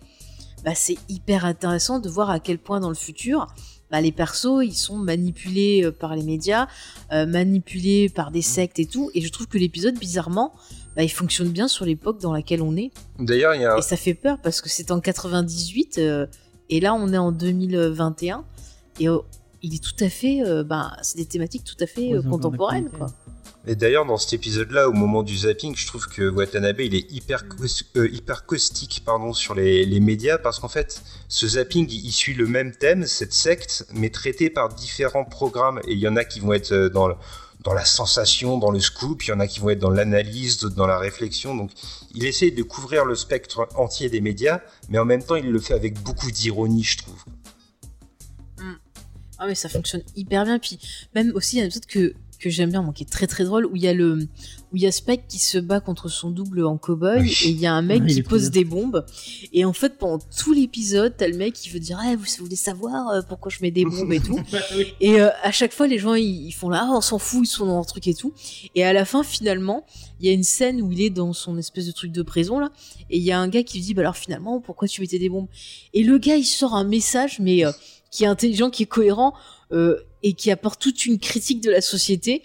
Et le fait que pendant tout l'épisode ça a été ignoré, bah encore une fois, je trouve que c'est un peu une critique qu'on pourrait faire aux médias où parfois ils s'intéressent pas vraiment au pourquoi des choses, ils cherchent juste à euh, bah, à booster l'audience ou à faire passer leur propre thème à eux. Et la fin de cet épisode. Ah, mais il est trop drôle, mais ça c'est autre chose. Mais je trouve que le fait que justement le gars il soit ignoré à chaque fois, que limite euh, voilà on le prend pour un guignol et tout, qu'à la fin il sorte un truc qui était vachement réfléchi et tout, bah, je trouvais ça hyper intéressant aussi et regroupé voilà avec les médias, on en revient avec cette critique où maintenant on va te te mettre en avant qu'un aspect genre faire peur sur tel ou tel point et pas parler de ce qui est vraiment en fait. Et on retrouve ça un peu sur ce qu'on disait au début avec l'histoire des masques et tout, où en fait on est dans une société qui va plutôt cacher euh, bah, les choses qui lui déplaisent derrière autre chose, derrière une autre histoire. Et c'est pareil avec les persos qui se font arrêter, où des fois on, leur- on- on les présente d'abord dans la télévision, donc euh, l'émission là des Bounty Hunters, en disant oh il est très méchant lui, euh, oh il y a une grosse prime dessus, et puis on les rencontre et en fait on se rend compte que bah non c'est tragique derrière et c'est plus quelque chose que la société voudrait cacher que quelque chose de vraiment criminel. Il y a, il y a une chose. Vas-y, James. vas-y. Non, Non, non, je- Je croyais qu'il voulait réagir. Mais. Il y a, il y a une chose dont on n'a pas parlé euh, jusqu'à présent, ou qu'on a juste effleuré, c'est le dessin de la Terre en fait en tant que planète. Et euh, je, je trouve que la série est hyper fataliste sur le, le regard qu'elle pose sur l'humanité, parce qu'en fait, il y a- on le sait pas dès le début, mais il y a un cataclysme qui a ravagé la Terre. Il y a la Lune qui est rentrée en collision avec la Terre en fait, et du coup la Terre est devenue quasiment inhabitable. Et en revoyant la série, là, j'ai vraiment eu l'impression que Watanabe nous disait voilà. alors, il le lie pas à la pollution ou au changement climatique, mais on a l'impression qu'il nous dit l'humanité a raté sa chance sur Terre, du coup elle a conquéri l'espace, mais elle fait les mêmes conneries. Elle fait les mêmes, les mêmes merdes, quoi. Par exemple, il y a cette guerre sur Titan qui va être évoquée plusieurs fois, où, où les soldats expliquent qu'ils font la guerre, ils ne savent même pas pourquoi. Et voilà, je trouve le regard sur l'humanité de Watanabe, il est à la fois très drôle, parce que c'est une série qui est profondément drôle, on pourra jamais lui enlever ça, et en même temps, en- Ouais. en, une ligne, en, pardon, en une ligne de dialogue, ou en une seule seconde, une image qui va évoquer quelque chose, et on change tout de suite de ton, et on, est- et on reste pourtant extrêmement juste. Ah mais je suis d'accord, parce que je dis qu'en fait il, il montre ça comme quelque chose de, de cyclique aussi. euh, Mm. Et c'est- en fait, c'est ça me rappelle ce matin, j'ai vu la vidéo du cinématographeur qui parlait du Candyman de 2021 et qui montrait que la réalisatrice justement, elle disait que ce qui s'est passé avant, ça se repasse maintenant.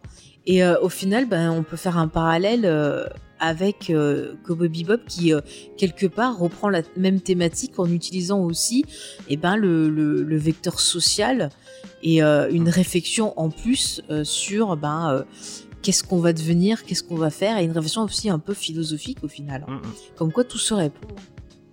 Non mais c'est vrai, qu'est-ce que tu en penses toi James de ce que disait Spike? Euh, je suis d'accord avec, euh, avec ce qu'il disait.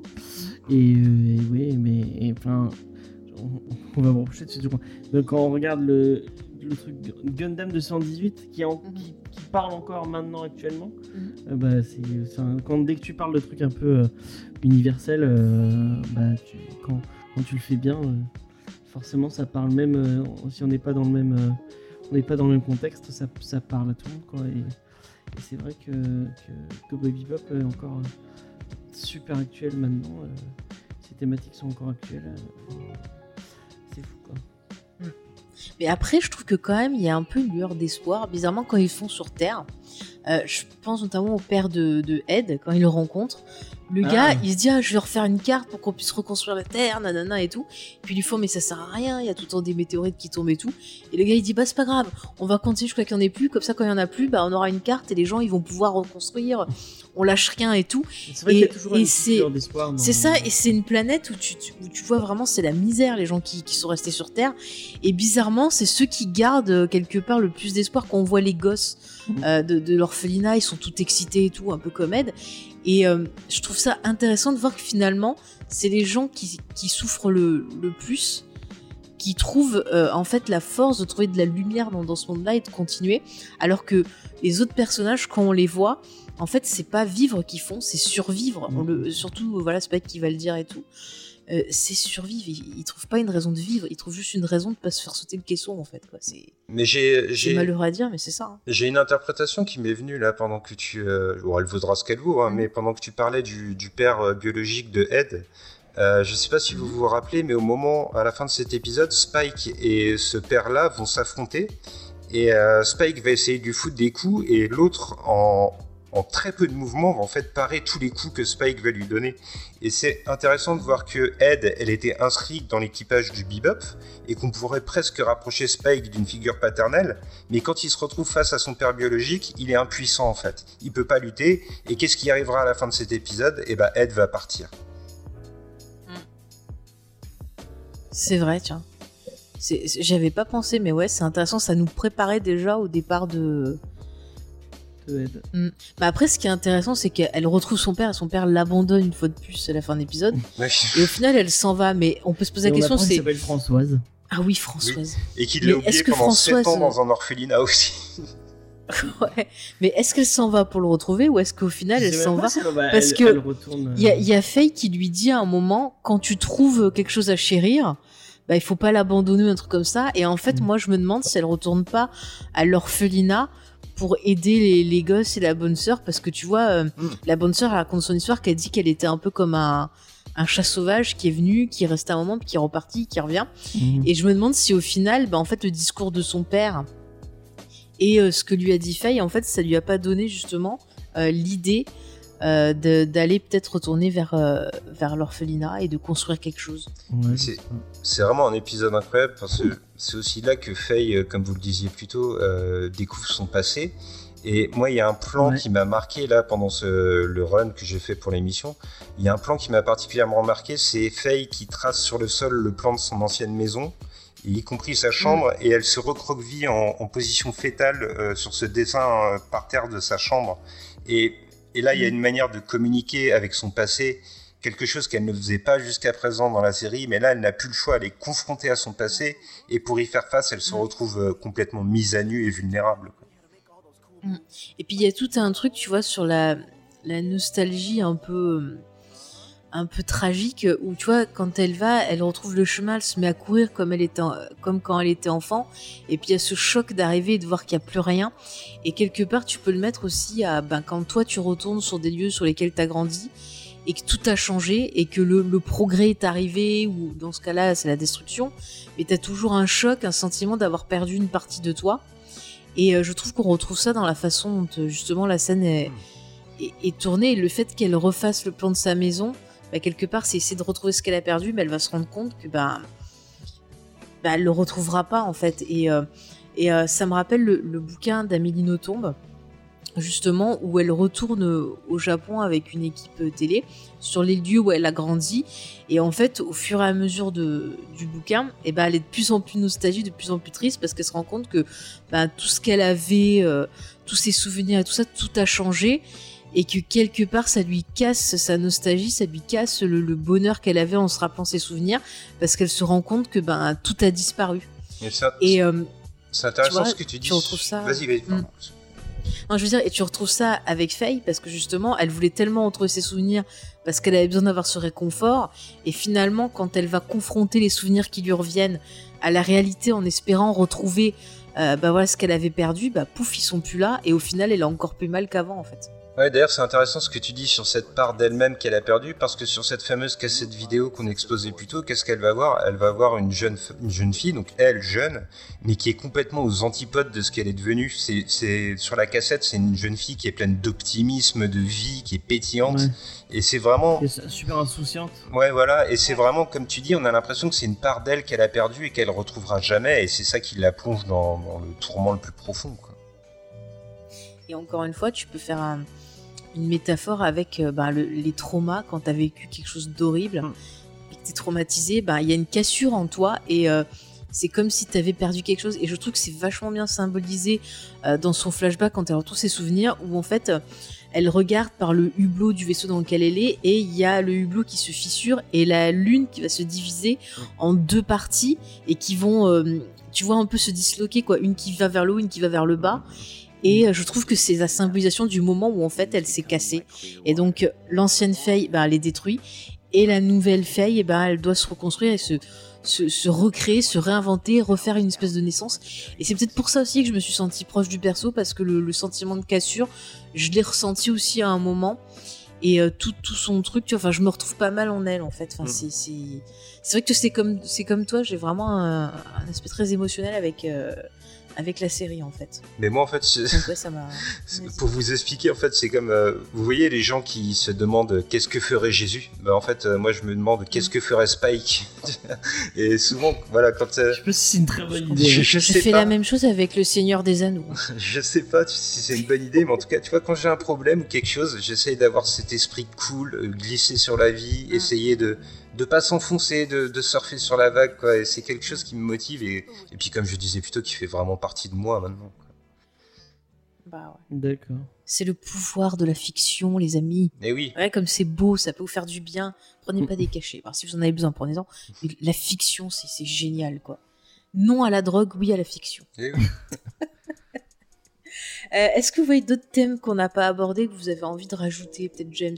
Non, je vois pas. Non? Ok. Spike, tu veux rajouter un autre thème? Hmm, non, je crois qu'on a fait le tour. Ouais. Bon, après, j'avais envie qu'on parle de la femme. Je trouve qu'on en a parlé en la liant au thème, donc c'est pas trop mal. Ouais.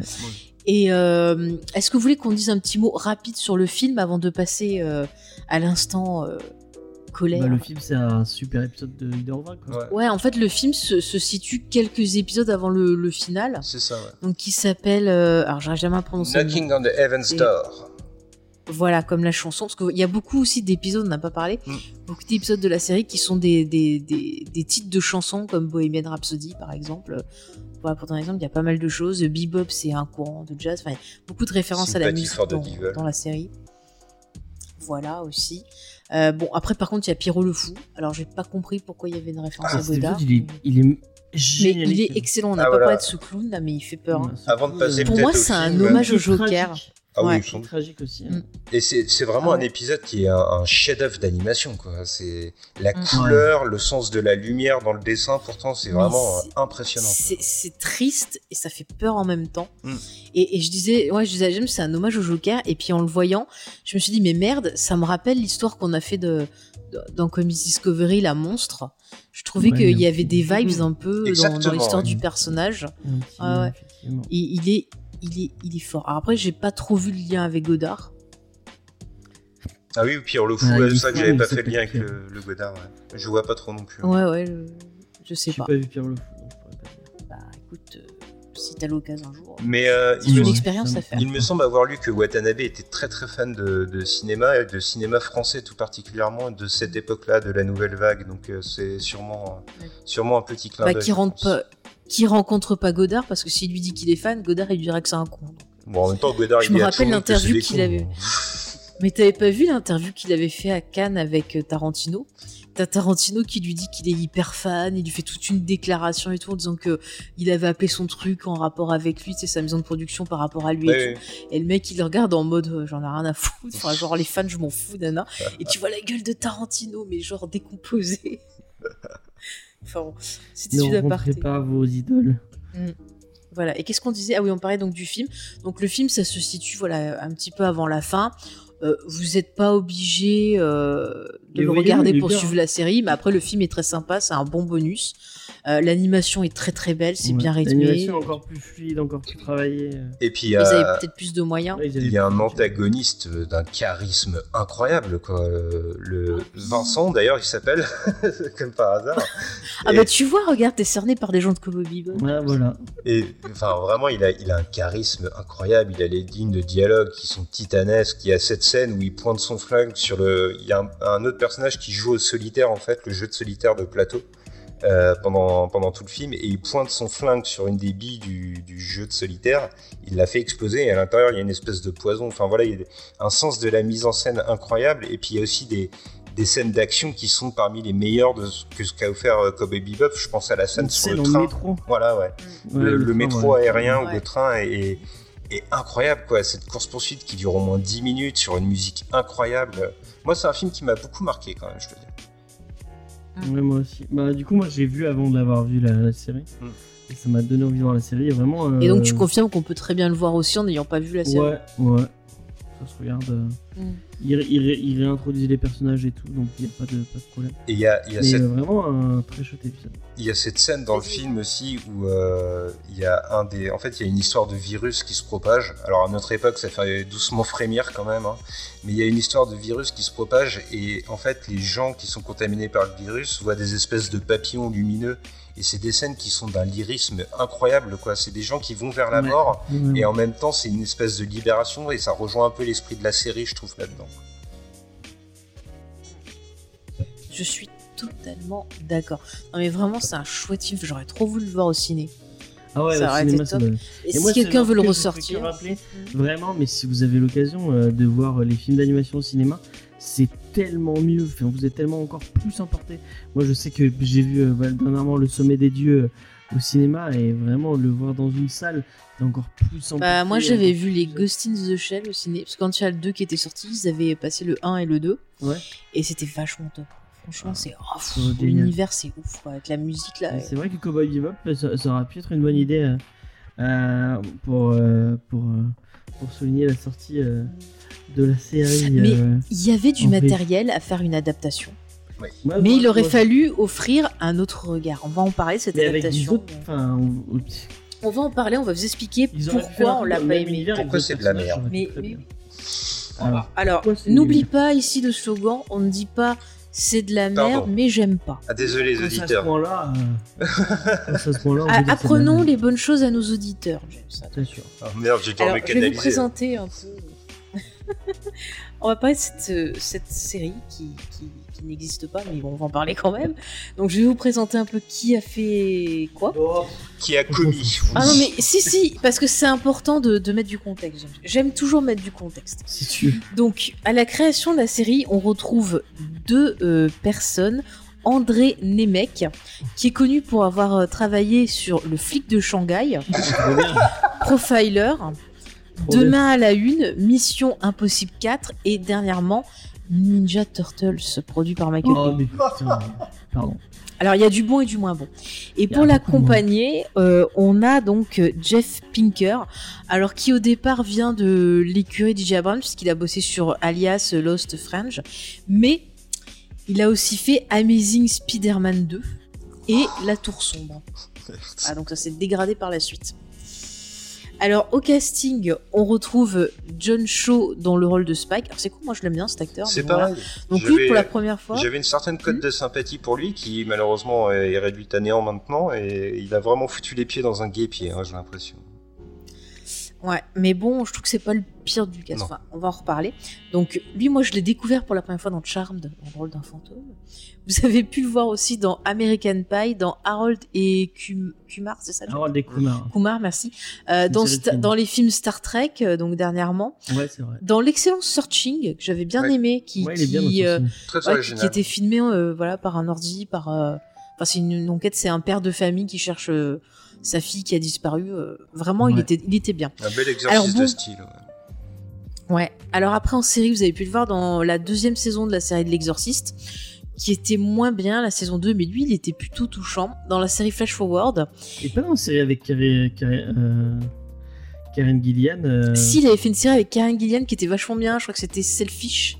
C'était une comédie et elle a pas duré longtemps, mais je comprends pas pourquoi parce qu'elle était bien sympathique. Et sinon dernièrement, euh, il s'est fourvoyé puisqu'il était dans euh, le dernier The Grudge, espèce de suite remake euh, pas terrible. D'ailleurs, je crois que c'est Sam Raimi qui produisait, je sais pas ce qu'il a foutu, mais euh, voilà. Donc, enfin moi je trouve que c'est un acteur. Voilà, j'ai une sympathie pour cet acteur et je trouve que c'est pas le pire dans la série. Il fait ce qu'il peut avec ce qu'on lui donne à jouer. Oui. Euh, dans le rôle de Jet, on a Mustapha Shakir. Alors lui, apparemment, il était euh, dans Luke Cage. Et après, il a fait des apparitions par-ci par-là dans des séries. Alors, il était dans la saison 2 de Luke Cage, James. Euh, Euh, ouais. Souviens pas ce qu'il fait dans. Moi non plus. Alors, dans le rôle de Faye, on a Daniela Pineda, que vous avez pu voir dans Jurassic World 2, et elle sera dans le 3, vous êtes ravis. Et sinon, Ouais. si vous êtes fan de Vampire Diaries, eh bien, elle jouait dans Vampire Diaries dans The Originals. Alors, je me rappelle plus qui elle jouait, mais je sais qu'elle jouait dedans parce que je me disais, je la connais. Euh, donc voilà. Et on nous a annoncé que euh, Yoko Kano donc revenait à la musique, mais j'ai plus l'impression que c'est genre euh, tu fais deux trois morceaux et on reprend ce que tu as déjà fait. Et sinon, sachez que les Japonais, eux, bah, ils ont été bien contents puisqu'ils ont eu le cast des voix originales pour le doublage. Et nous, en français, eh ben, on n'a pas eu les voix originales. On a Non. testé la VF. Et ben non, voilà, on s'est fait entuber. Alors, euh, au niveau bah, de l'histoire, euh, d'après ce que j'ai compris, parce que je vais vous dire, honnêtement, j'ai testé trois épisodes pour me faire une idée. Moi, j'ai vu que le pilote. Et je me suis dit, je n'irai pas au-delà. euh, Non, pareil. mal. euh. Ouais, non mais je dirais pas de là. Alors au niveau de l'histoire, euh, on retrouve donc voilà nos amis chasseurs de primes, mais on, j'ai l'impression qu'on part sur un côté un peu plus fil rouge avec euh, Vicious. Alors ça, tu vois, Donc je, je... juste pour rebondir sur ce côté fil rouge, parce que moi, ça m'a... Enfin, Ouais. c'est complètement contraire à l'esprit original de la série, mais après tout, s'il faut une adaptation, pourquoi pas? Sauf que j'ai vraiment l'impression, au bout de trois épisodes aussi, que le fil rouge, il est juste là pour que les gens fassent épisode suivant sur Netflix, tu vois? C'est juste pour avoir, pour se dire, ah bah j'ai vu un épisode, maintenant ça suffit. Non, non, on va te créer un fil rouge complètement absurde. Va savoir pourquoi on a fait de Vicious un poissonnier, j'en sais rien. Et, mais on te crée un fil rouge complètement artificiel pour te forcer à regarder un épisode de plus, j'ai l'impression. Mm. Je te laisse continuer. Mais j'ai l'impression qu'ils qu'ils ont pas compris en fait le bah, ce qu'est la série, c'est-à-dire que je sais pas combien ils se sont donné. Là, on a eu 10 épisodes. Je pense qu'ils ont dû couper la saison 2 comme ils font euh, en général. Mais euh, je trouve que ça aurait été peut-être plus pertinent d'en faire une mini-série avec justement, tu vois, quelque chose de plus calibré. Là, je sais pas combien d'épisodes ils se sont donnés. Mais euh, en partant sur une mini-série, ils auraient pu retranscrire justement l'aspect de la série où on va voir ces, ces missions que remplissent nos, chasseurs de primes avec en même temps ce voyage euh, ben, qu'ils accomplissent chacun euh, par rapport à leurs problématiques. Et là, j'ai l'impression qu'ils sont plus partis sur l'histoire de, Spike avec vraiment, tu vois, le côté euh, le gentil, le méchant. Et je me demande s'ils vont pas nous faire, tu vois, une espèce de triangle amoureux. Triangle qui pour moi n'existe pas dans la série animée. Enfin, on voit très bien que Vicious, il, il s'en fout en fait de, de Julia.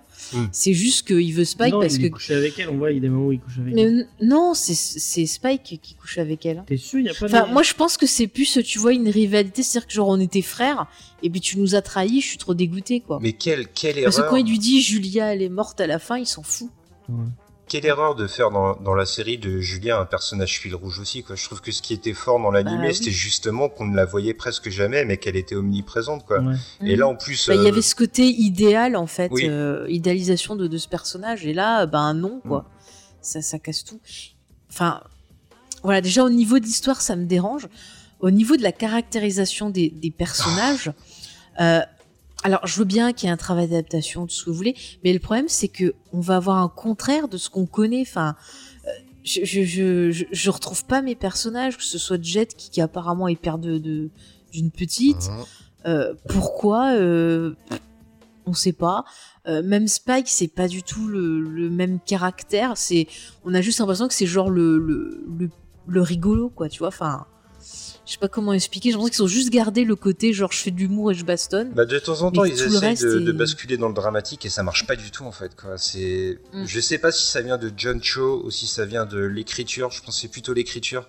Mais euh, Moi, je pense que c'est l'écriture ouais. parce que John Cho, franchement, c'est un acteur qui est capable d'être Mm. drôle et qui est aussi très bon dans le dramatique.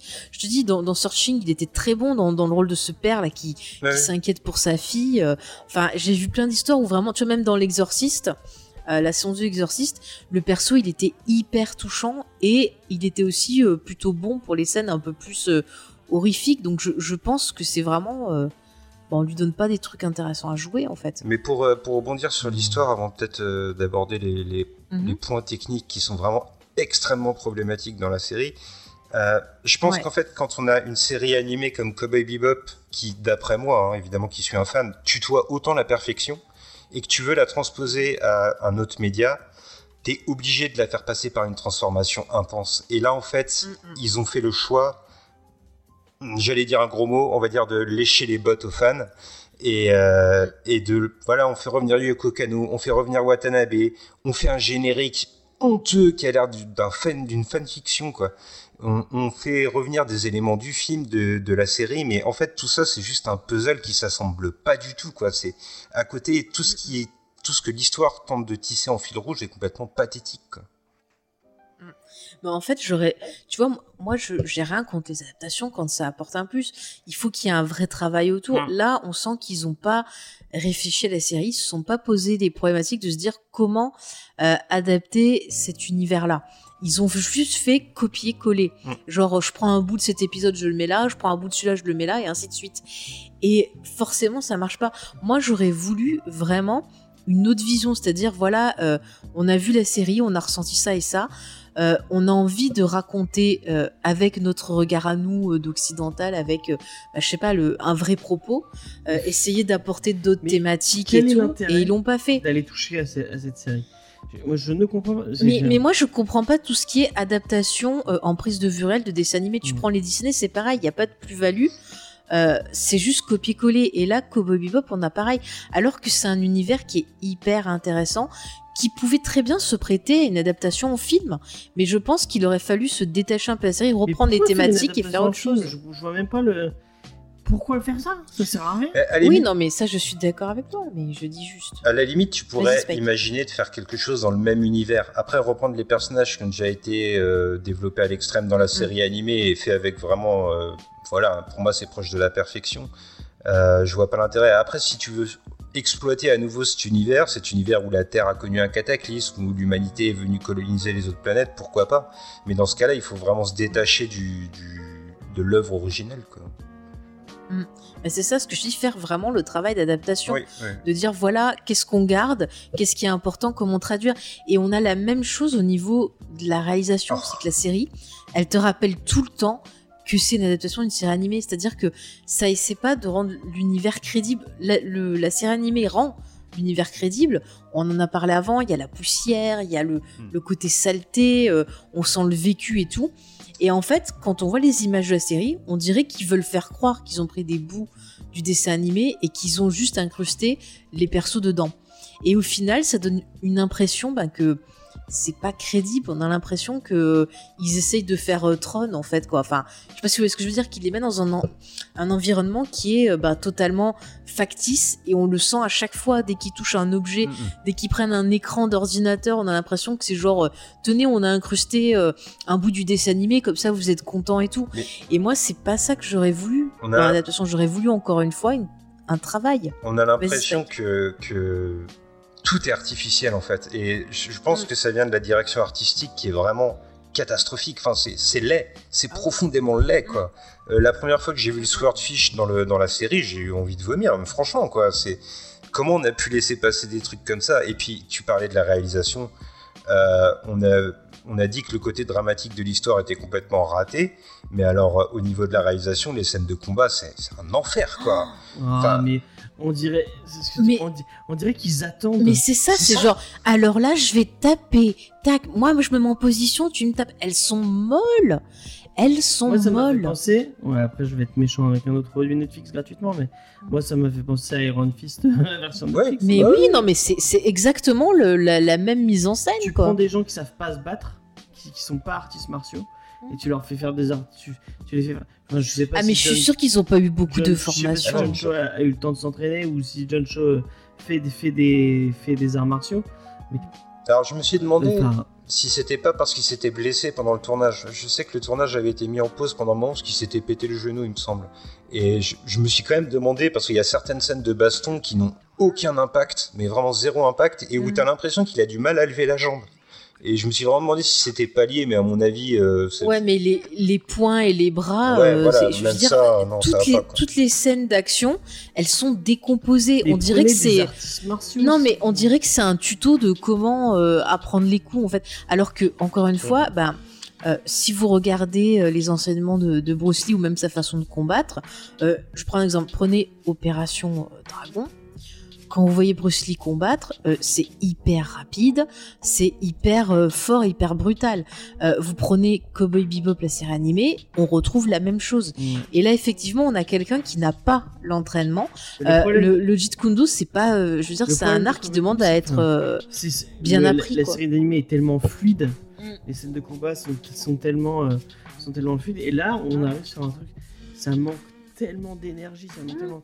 Ouais. Même, et même les gunfights, alors que bon, bon, je dis pas que les gunfights sont, sont un truc facile à réaliser, mais même les gunfights sont mous, et, et c'est pas. euh, ouais. Alors, en parlant des Non, gunfights, euh, excuse-moi, en parlant des gunfights, euh, t'es t'es pas allé jusqu'à l'épisode 3, James. Je sais pas si Faye, tu l'as regardé en entier, Mais alors, il y a une scène. Ah, j'ai pas tenu jusqu'au bout, À la fin, chers il y a une amis, j'ai scène- arrêté 10 minutes avant. à la fin, il y a une scène où Jet euh, se jette en avant et euh, commence à tirer. Et je vous jure, il reste au moins 15 secondes en l'air. J'ai pas compris en fait. Qui, a réalisé ça et qu'est-ce qu'il a commis avant? Parce que franchement, au niveau de, du sens de l'action et du grand spectacle, on passe d'une série animée qui était jazzy dans, dans toutes ses séquences à un truc mou, froid, qui est complètement mort. quoi. Mais tu vois, encore une fois, le travail d'adaptation est important parce que des choses qui vont fonctionner en animation ne vont pas forcément fonctionner en prise de vue réelle. Et euh, ça aurait été bien, je pense, de penser euh, la série en termes voilà de prise de vue réelle. Qu'est-ce qu'on peut faire? Qu'est-ce qu'on veut dire? Qu'est-ce qu'on veut garder de ça? Quel est le but de la série? Là, je sais pas si c'est fait euh, pour euh, soi-disant plaire aux fans. Encore une fois, nous les fans, on veut juste voir du copier-coller bêtement avec des acteurs. Bah, si c'est ça qu'on veut voir, il y a des, des, des fan films avec des, des acteurs qui font des, des cosplays géniaux, qui ont pas beaucoup de moyens mais qui font des trucs impressionnants.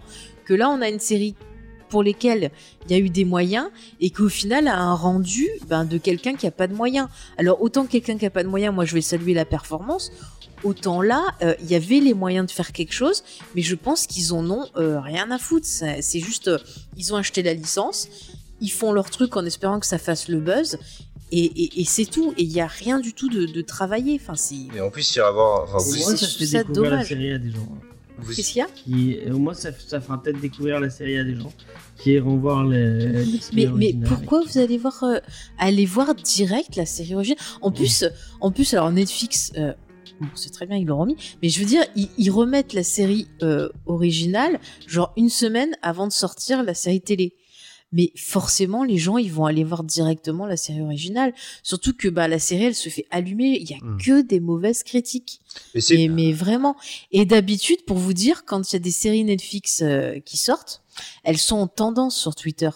Et ben le jour de sortie de Cowboy Bebop et le lendemain, et ben je vous jure, ce n'était pas en tendance. Mm. C'était plus la série euh, réalisée par le, le gars qui a fait le dernier train pour Busan, euh, qui est sorti bah, le, le lendemain de Cowboy Bebop, qui était en Elbarn. tendance. Ouais. Ah. Ouais. Donc pour vous dire. gueule. Oui, oui, c'est ça, ouais. Et donc, c'est pour dire que déjà, euh, bah, visiblement, la série, elle attire pas les, les gens non plus de base. Les gens sont plus attirés par la série animée. Mais encore une fois, voilà, c'est ça qui est dommage, c'est que la série, elle te rappelle sans cesse qu'elle vient de l'animation. Et à chaque fois qu'elle le rappelle, eh ben, ça fonctionne pas, ça fait sortir. Alors que on aurait eu, moi, franchement, ça m'aurait pas posé de problème s'il y avait eu une vraie adaptation euh, travaillée qui propose un autre regard, pourquoi pas avec d'autres personnages voilà, qui est vraiment une vraie approche. Et c'est ça qui est dommage avec Netflix. Et puis même quand on voit euh, le, le budget perruque, mais c'est un truc, je vous jure, je Ah pinaille, mais une mauvaise perruque, ça fait sortir de la série. Moi, je sais que la série là avec Henri Cavill, déjà Henri Cavill, euh, je le trouvais beaucoup trop jeune pour, euh, pour le rôle. Ça, c'est autre chose là de Witcher. Mais alors, la perruque, à aucun moment j'ai pu rentrer dedans à cause de la perruque. Non, elle est bien cette série. Moi, je l'aime bien. Je l'ai vue en entier. bah, tant mieux si toi t'as pu rentrer dedans, James, mais moi j'ai pas réussi du tout à rentrer dedans parce que le perso, je le trouvais pas crédible. Quand je vois ton jeu, le gars il fait un peu, tu vois, bourru et tout. Je trouve qu'Henri Cavill il fait trop, trop lisse. trop jeune, trop, ouais, trop lisse pour le rôle, quoi. Et ça m'a pas. Ça m'a vraiment sorti du truc. Et Cowboy Bebop, bah pareil, au niveau du casting, je vous dis, moi j'aime beaucoup John Cho. Je trouve que c'est pas le pire du casting. Non.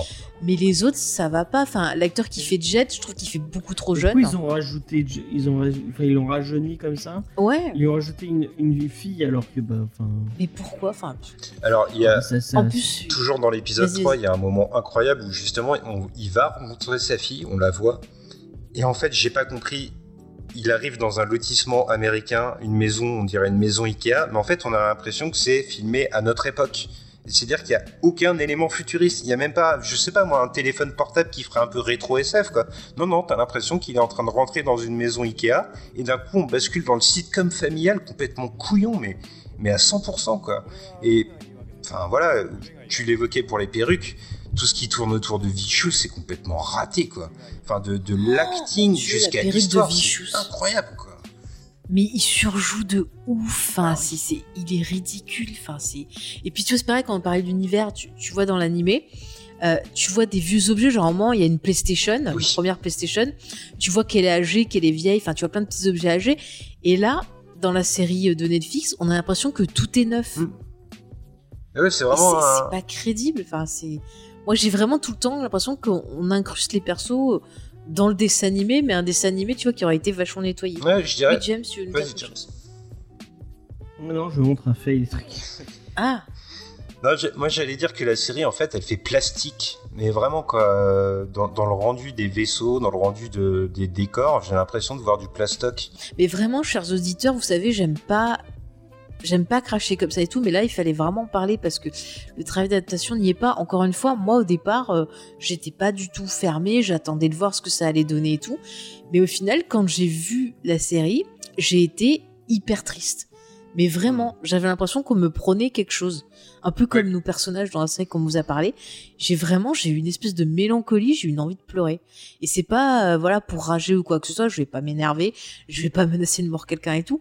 Mais je trouve ça triste à une série qui est aussi riche qu'au final, l'adaptation, euh, bah, ça soit ça, quoi, qu'on n'ait pas pu faire autre chose de, de plus intéressant. Euh, Vas-y, Spike, tu voulais réagir Euh. Non. Je suis Bah voilà. et puis alors tiens, la musique. Alors Ah. dans le- la série animée, la musique elle est toujours mise en valeur. Dans les scènes d'action, on va mettre la musique plus forte. Tu vois, ça va couvrir euh, les, les bruits des armes ou des trucs comme ça, parce que vraiment la musique elle est importante. C'est un personnage, je vous l'ai dit, elle est à la fois intra et extra digétique. Mais là, euh, alors je sais pas si c'est euh, le mixage sonore, s'il y a un souci ou quoi, mais elle est bouffée, je trouve, dans les scènes d'action. Ouais, elle ouais. est vraiment réduite. c'est- et, et c'est triste parce que j'ai l'impression que même la musique, ils ont pas compris l'utilisation. C'est-à-dire qu'elle est là pour nous raconter quelque chose. Elle va participer à raconter l'état d'esprit des personnages. Elle va raconter eh ben, le- l'état de- l'état du monde dans lequel on se trouve. Elle va traduire les émotions euh, ben, de, de l'histoire. Enfin, elle, a- elle a un rôle important. C'est limite un narrateur quelque part. Et là, ben, on l'a pas du tout cet effet-là. Non. C'est vraiment, c'est juste, ah, euh, on a la musique point barre quoi.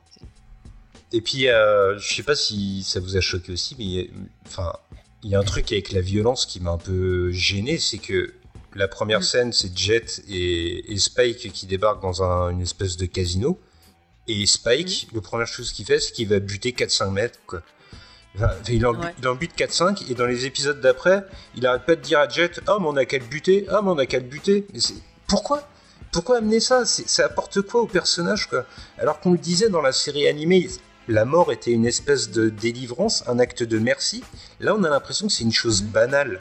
Et euh, c'est Charlotte qui parle souvent de complaisance avec la violence. Bah, je la rejoins un peu sur cette série-là. Je trouve qu'elle est complaisante parce que c'est de la violence qui n'a aucun sens. Quoi. Alors, c'est pas de la violence qui est forcément très graphique. Il n'y a pas des gerbes de sang partout. Mais il y a le fait de donner la mort à des gens sans vraiment de raison. Quoi. Et ça, moi, ça m'a un peu dérangé. Ben après, je, je te rejoins totalement euh, sur ça. Mais après, tu vois, je me suis dit, ils ont pas compris le perso. Enfin, on a l'impression qu'ils ont compris que c'est juste euh, un gars qui aime bien tout détruire et taper des gens et point barre. Mais- Alors que non, et il y a plein de fois où justement on voit où il va pas euh, taper des gens parce qu'il a une vraie conscience et Mm. qu'il va être touché par des histoires. Et on l'a pas du tout pour l'instant. Alors peut-être que ça s'améliore après. J'ose pas aller plus loin. Si vous euh, allez plus loin, vous me, Ouais, vous me le direz. Red Eye, comme il montre le Red Eye, etc. Oh, Mais ah putain mais. Alors il y a une scène dans le premier épisode où euh, c'est filmé en caméra Non, subjective. mais même la façon Non, dont non, mais il faut que j'en parle. Ah oui non mais c'est Nawak. Qui fait, fake de ouf, quoi. Méga ouf. Mais alors euh, dans la version animée, on a cette scène en, en vue subjective du mec sous le- l'effet de la drogue qui devient une bête violente. Vraiment là, un côté très euh, très très violent. Euh, c'est filmé comme un jeu vidéo, vous voyez à la Doom par exemple. Et c'est euh, extrêmement rythmé. On sent le côté complètement fou du gars qui est, qui est sous l'emprise de la drogue. Et là, ils ont essayé de refaire ça dans la version Netflix. Et c'est ultra mou. C'est on copie bêtement, mais en version plus lent. Et là, normalement, C'est moins violent. Dans C'est la série c'est- animée, enfin dans la série originale, il y a c'est une espèce triste de- en fait. de scènes de, de flirt entre euh, donc euh, la, la, la, la femme de la femme du mec qui, qui est là pour vendre de la drogue et Spike mais qui se connaissent pas et donc qui flirtent et qui euh, enfin c'est assez euh, c'est assez poétique et d'une façon c'est et assez subtil et là il sait déjà qu'elle est euh, qu'elle est avec enfin, avec Asimov et euh, et enfin c'est enfin je, je trouve que toutes les décisions prises par la série euh, de Netflix à chaque fois, ils arrivent à prendre les Bah, mauvaises décisions. Il y a encore un autre truc sur Faye, par exemple, son, son costume. Euh, dans la série animée, elle a un costume très sexy avec euh, un short, une espèce de chemise euh, ouais, de, de haut moulant, euh, avec un super décolleté et voilà une espèce de, de, de, chemise par-dessus nouée. Enfin, je sais pas ce que c'est. Enfin bref, elle a un, un costume très sexy. Mais le fait que ça soit sexy, bah, ça fait partie de son personnage parce que comme je vous l'ai dit, elle se cache derrière le côté femme fatale. Elle Oui, utilise oui. quelque part son son charme comme une arme pour se venger de ce qui lui est arrivé. Au début, elle s'est fait arnaquer par un mec euh, qui l'a dragué, qui lui a fait croire qu'il aimait et tout. Et en fait, elle, quelque part, il y a un côté un peu vengeance. C'est genre, vous êtes foutu de ma gueule, bah, je vais faire la même chose. Et en fait, là, dans la série, ils ont enlevé le côté sexy en lui mettant un pantalon long. Enfin, des changeant le euh, costume. en bah, je sais pas, dans le premier épisode que j'ai vu, moi, elle, a avait un, pantalon long. opaques. Ça reste léger. Ah ouais. Ah ouais, c'est parce que moi, j'avais vu un pantalon sur les images euh, pour Non, moi non, et sur d'autres trucs. opaques. Bon, j'ai besoin de dire. En tout cas, c'est quand même moins sexy. Oui, c'est beaucoup. Et moins euh, je pense qu'ils ont fait ça en disant ah ouais c'est pour euh, voilà pour qu'on nous accuse pas de faire des trucs euh, sexistes et compagnie.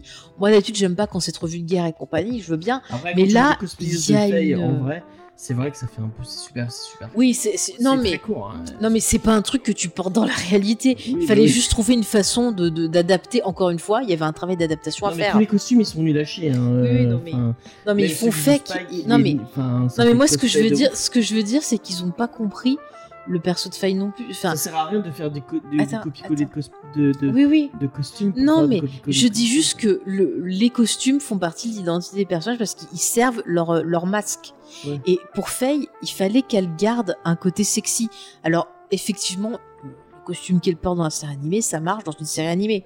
Il fallait l'adapter euh, dans euh, voilà Mm. la, la série en prise de vue réelle.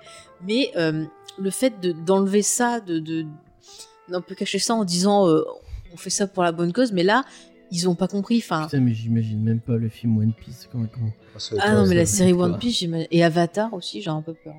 De quoi? Avatar aussi qui font Ouais. Enfin voilà, je, je- je trouve qu'effectivement il y a plein de décisions. Enfin, on sent qu'il n'y a pas eu vraiment de vrai, de vraie réflexion, de vrai travail d'adaptation. Et, et c'est pareil pour tout. Je veux dire, vous adaptez un bouquin, il faut faire une démarche, un travail. On vous, en a, on vous a déjà parlé dans l'émission de ce travail d'adaptation, d'essayer de voir ce qui fonctionne en livre et ce qui fonctionne pas. euh, en prise de vue réelle, comment l'adapter, qu'est-ce qu'il faut garder, il y a tout un truc à faire. Et, et effectivement, moi je trouve que Netflix euh, le fait pas, et c'est et c'est courant sur chacune de leurs adaptations, j'ai l'impression. Mm. Après, euh, The Witcher, moi j'ai, j'ai- je connais que les jeux vidéo, j'ai pas lu les bouquins, mais j'avais eu des articles à l'époque, et il y avait aussi ben, ce, ce même type de reproche qui était fait.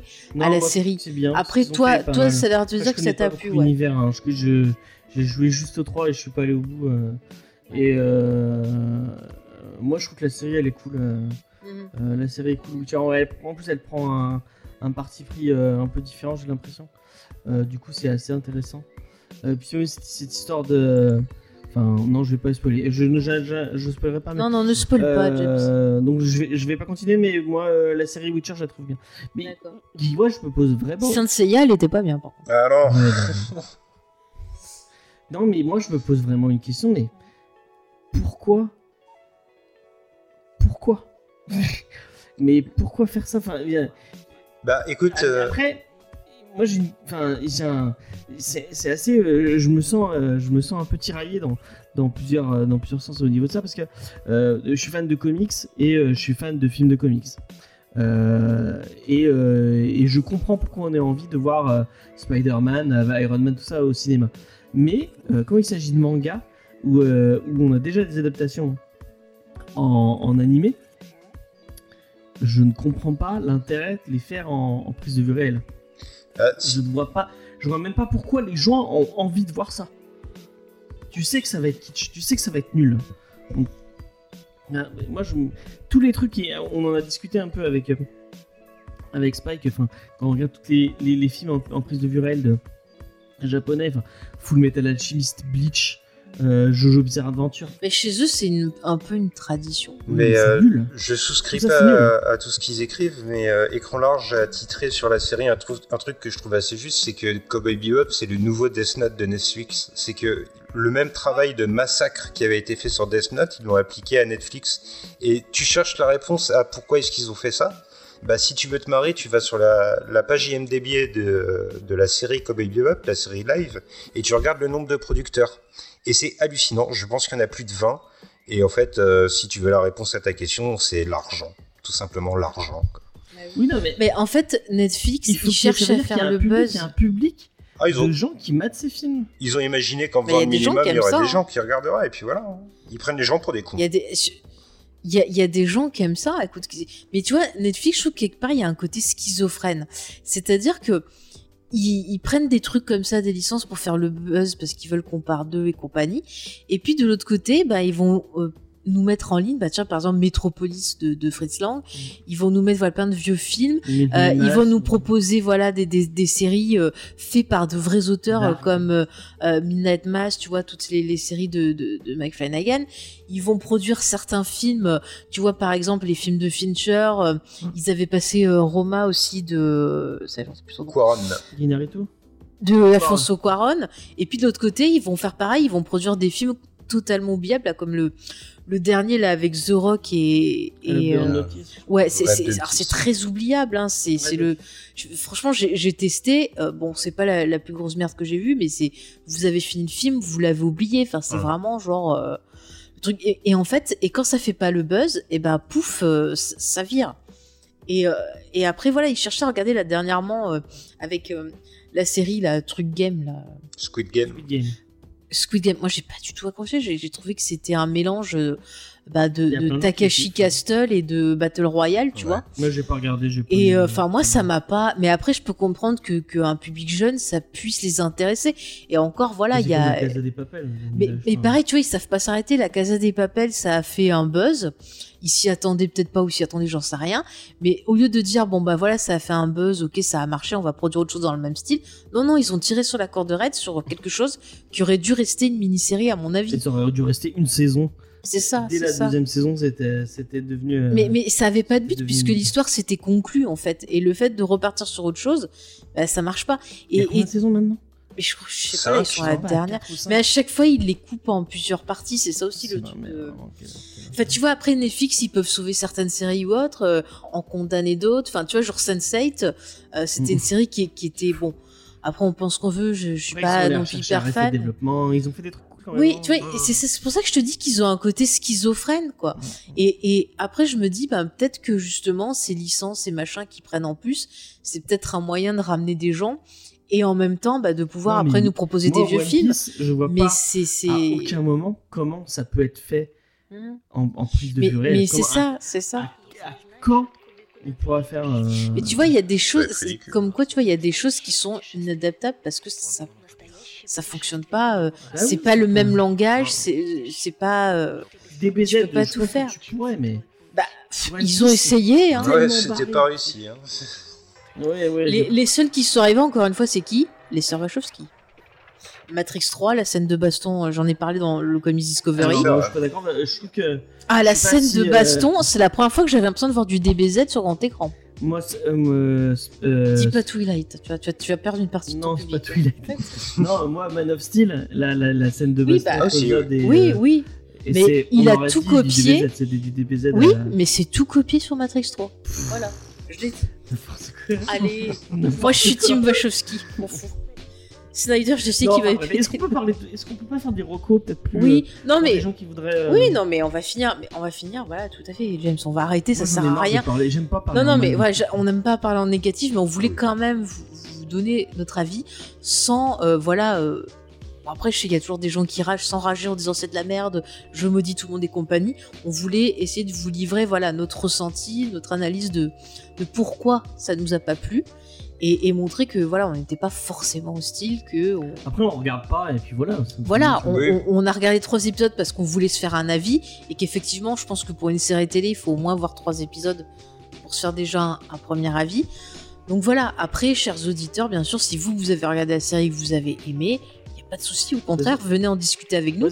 Euh, on sera curieux de savoir si justement vous étiez fan de la série que vous avez aimée ou si vous ne connaissez pas euh, la série animée et que vous avez tenté cette série-là, bah, justement votre témoignage nous intéresse et il est tout aussi important que le nôtre, vous le savez. Je dirais pas.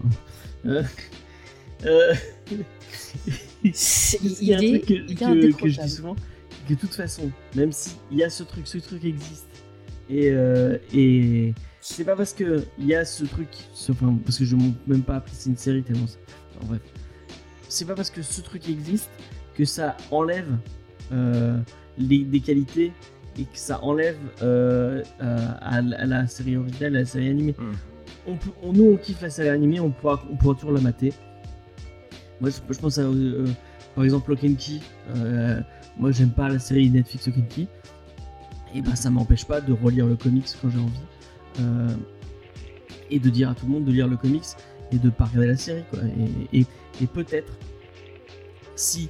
Moi, je pense que si, si ça emmène juste une seule personne à se dire Ah bah tiens, euh, je, je regardais ça, je vais regarder la série, la série originale, et ben je trouve que et ben c'est tant mieux.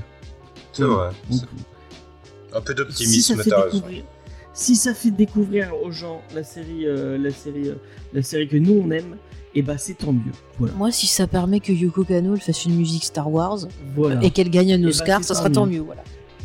Gardons, essa- essayons de, de la faire à la Spike. Allez, les et réalisateurs, de- engagez de- Yoko on- on Kano. On, se laisse couler sur le sur ce truc et on dit c'est bah ça va faire Jackson. plein de gens le, de Engage Yoko Kano. euh, Cowboy Bebop et sais puis, euh, après vous pourrez découvrir plein d'autres trucs d'animation cool vous verrez Euh, voilà Engagez Yoko Kano. C'est- c'est- c'est- Moi, j'aimerais bien faire un petit, petit, petit aparté. Vite fait, si vous avez kiffé, si vous avez kiffé. Ah, Gundam, c'est ça que tu veux dire Quoi? Tu vas dire regardez Gundam, c'est ça? Non, bon, regardez Gundam, vous l'avez compris, mais si vous avez kiffé euh, l'ambiance de Cowboy Bebop, vraiment, euh, donnez, leur- donnez sa chance à Samurai Champloo, qui est vraiment Oui. tout aussi cool euh, et tout aussi génial. Avec, Avec il y a de très bonnes scènes d'action aussi. Avec euh, des superbes scènes d'action. Euh, là, on n'est plus dans le western, on n'est plus dans. C'est les le samouraïs, c'est space opéra, c'est le samouraï. Euh, le samouraï avec euh, cette ambiance hip-hop qui est vraiment cool.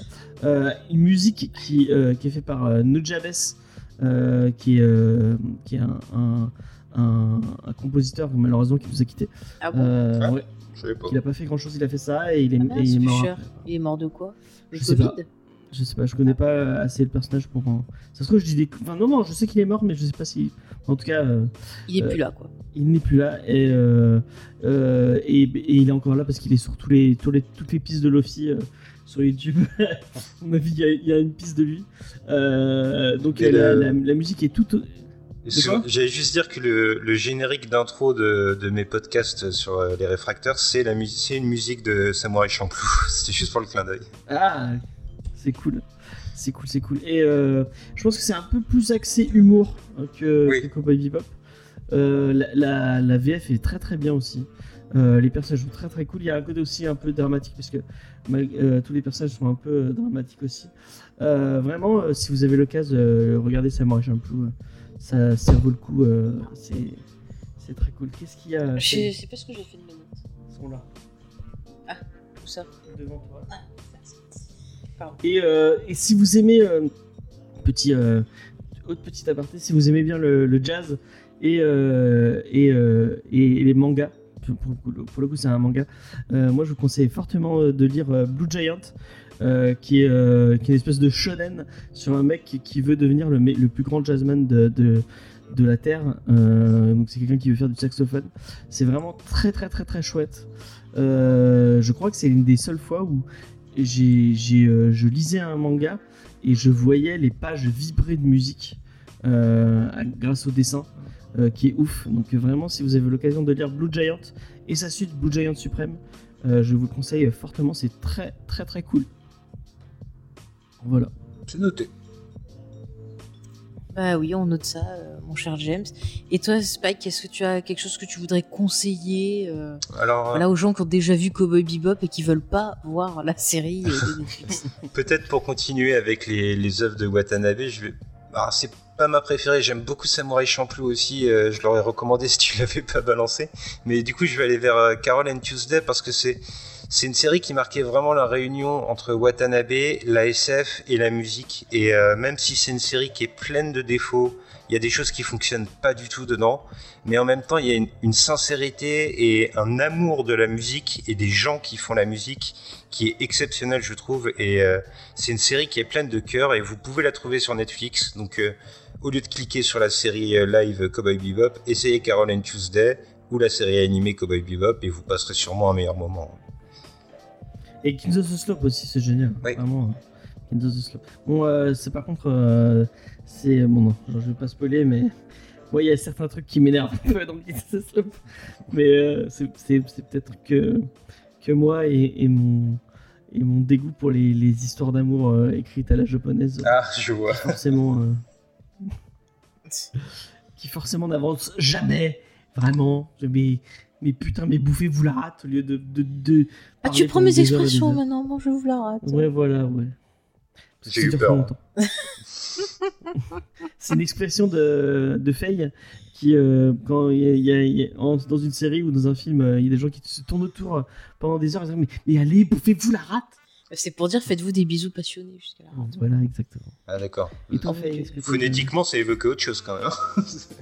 En vrai, Hannibal par exemple, quand il aime bien quelqu'un, il lui mange la rate. Voilà, c'est comme Avec ça. un peu de.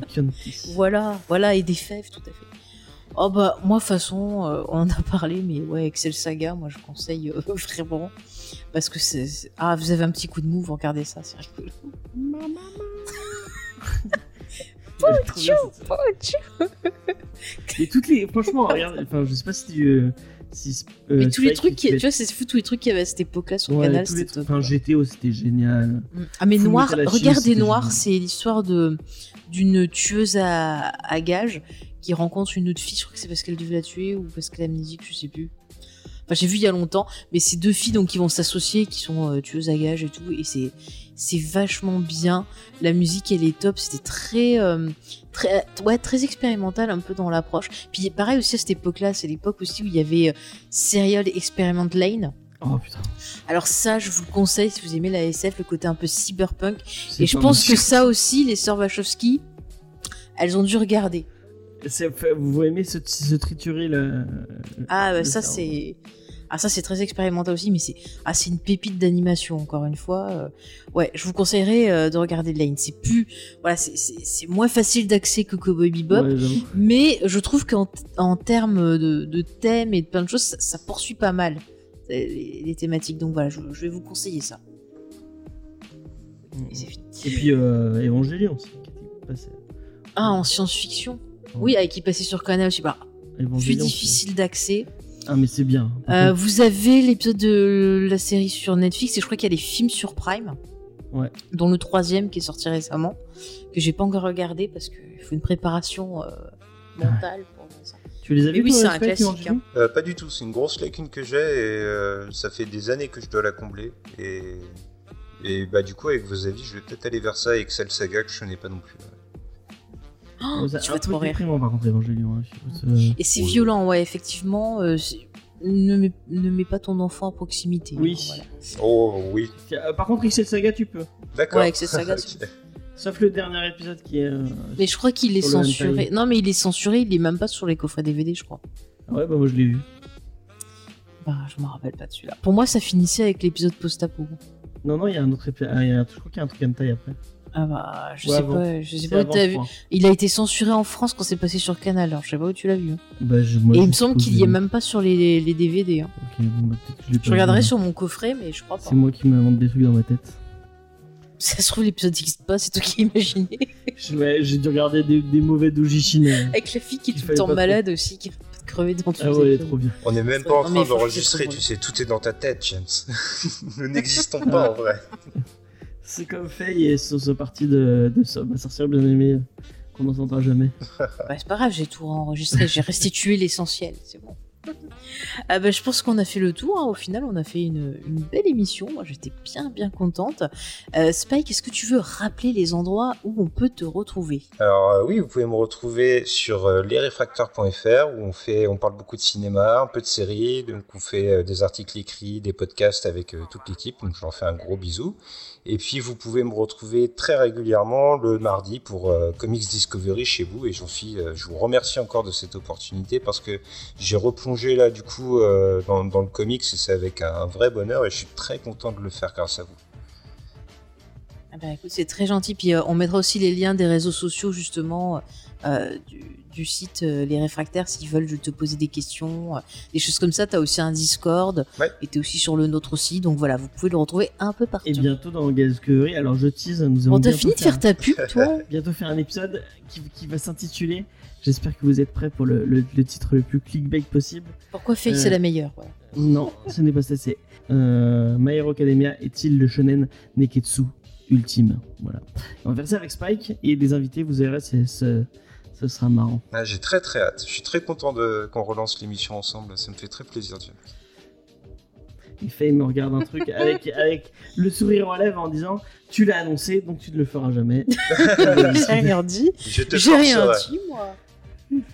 Mais j'ai rien dit, moi, du tout. Non, non, non, non, non. Je n'ai rien dit. Voilà. Merci Euh, Faye de nous avoir accueillis. C'était. euh, Eh ben oui, bah, je suis très contente de. Ah, je suis très contente de, de parler de cette série. Ça fait des années que je m'en retiens parce qu'à part James, euh, je parlais pas de la série avec d'autres gens. Donc euh, je Bah. suis très contente d'en avoir parlé avec vous deux. Et Figure-toi vraiment, voilà. Et je vous invite. Oui, vas-y. Figure-toi que c'était exactement pareil. Je pense que tout seul sur, euh, sur le site, j'aurais jamais osé l'aborder. Et je suis content qu'on l'ait fait euh, tous les trois parce que euh, je, bah, je pense qu'on a bien capté l'esprit de la série et on l'a bien restitué pour les auditeurs. Et, et du coup, bah, je, te, je te remercie Faye, je te remercie James pour l'invitation. Je suis, je suis vraiment honoré d'être venu parler de Cowboy Bebop avec vous. Ah bah écoute, tu reviens quand tu veux si tu veux parler d'une nouvelle série. Euh, moi, c'est comme ça. On me dit, ah, je veux parler de ça. Allez hop, on y va. Avec plaisir. Voilà, c'est la fête. See you soon, Space Cowboy. Oui, oh, je vais tellement le mettre en fin de description d'épisode. Regardez la description d'épisode, je vous mettrai. Je vous jure. Ah, c'est mon plaisir, ça fait des années. je- Mais je rêve de tout le temps finir des articles ou des, des trucs comme ça. Et à chaque fois, James il me dit Oh, mais non, tu vas pas mettre ça et tout. C'est pas vrai. Si, l'avais fait. Si, si, je l'avais fait au début de Geek en série, tu m'as dit Oh, c'est nul.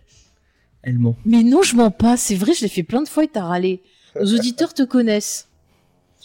Mais ils se rappellent même plus en plus, c'est fou. En tout cas, moi, comme d'habitude, mes chers amis auditeurs et auditrices et autres, identités, tout ce que vous voulez, chien, chat, tout le monde. J'ai l'impression que ça fait deux heures qu'on conclut. Oui, mais je conclus. Mais en tout cas, je vous invite, comme d'habitude, à venir continuer la discussion avec nous. Venez nous dire ce que vous avez aimé, ce que vous n'avez pas aimé dans la série. Si vous avez regardé la série Netflix, pareil, votre témoignage nous intéresse. Vous le savez, les réseaux sociaux, Facebook, Twitter, vous tapez James et Faye pour avoir tout ce qui est aussi. général. Instagram aussi, c'est le plus simple. Si vous voulez vraiment que Geek en série, c'est Geek en série, le podcast sur Facebook. Geek en série tout court sur euh, Twitter. Et vous avez aussi le merveilleux Discord avec notre belle communauté à qui je fais des gros bisous parce que vous êtes les meilleurs. Et il y a tous les liens, bien sûr, en description de l'épisode. Et venez sur Twitch, euh, on fait des. On regarde ensemble euh, Newport Beach. euh, Oui, quand on a le temps. Mais là, de toute façon, bah, je l'annonce parce que la prochaine émission sera la dernière émission de l'année, puisqu'après, je prends un petit peu de euh, vacances. Donc, euh, j'aurai plus de temps sûrement pour euh, regarder avec vous des épisodes de Newport Beach. Ça va faire du bien. Ah, il nous manque les homards. Ah Allez, oui, Omar. il nous manque ces salauds.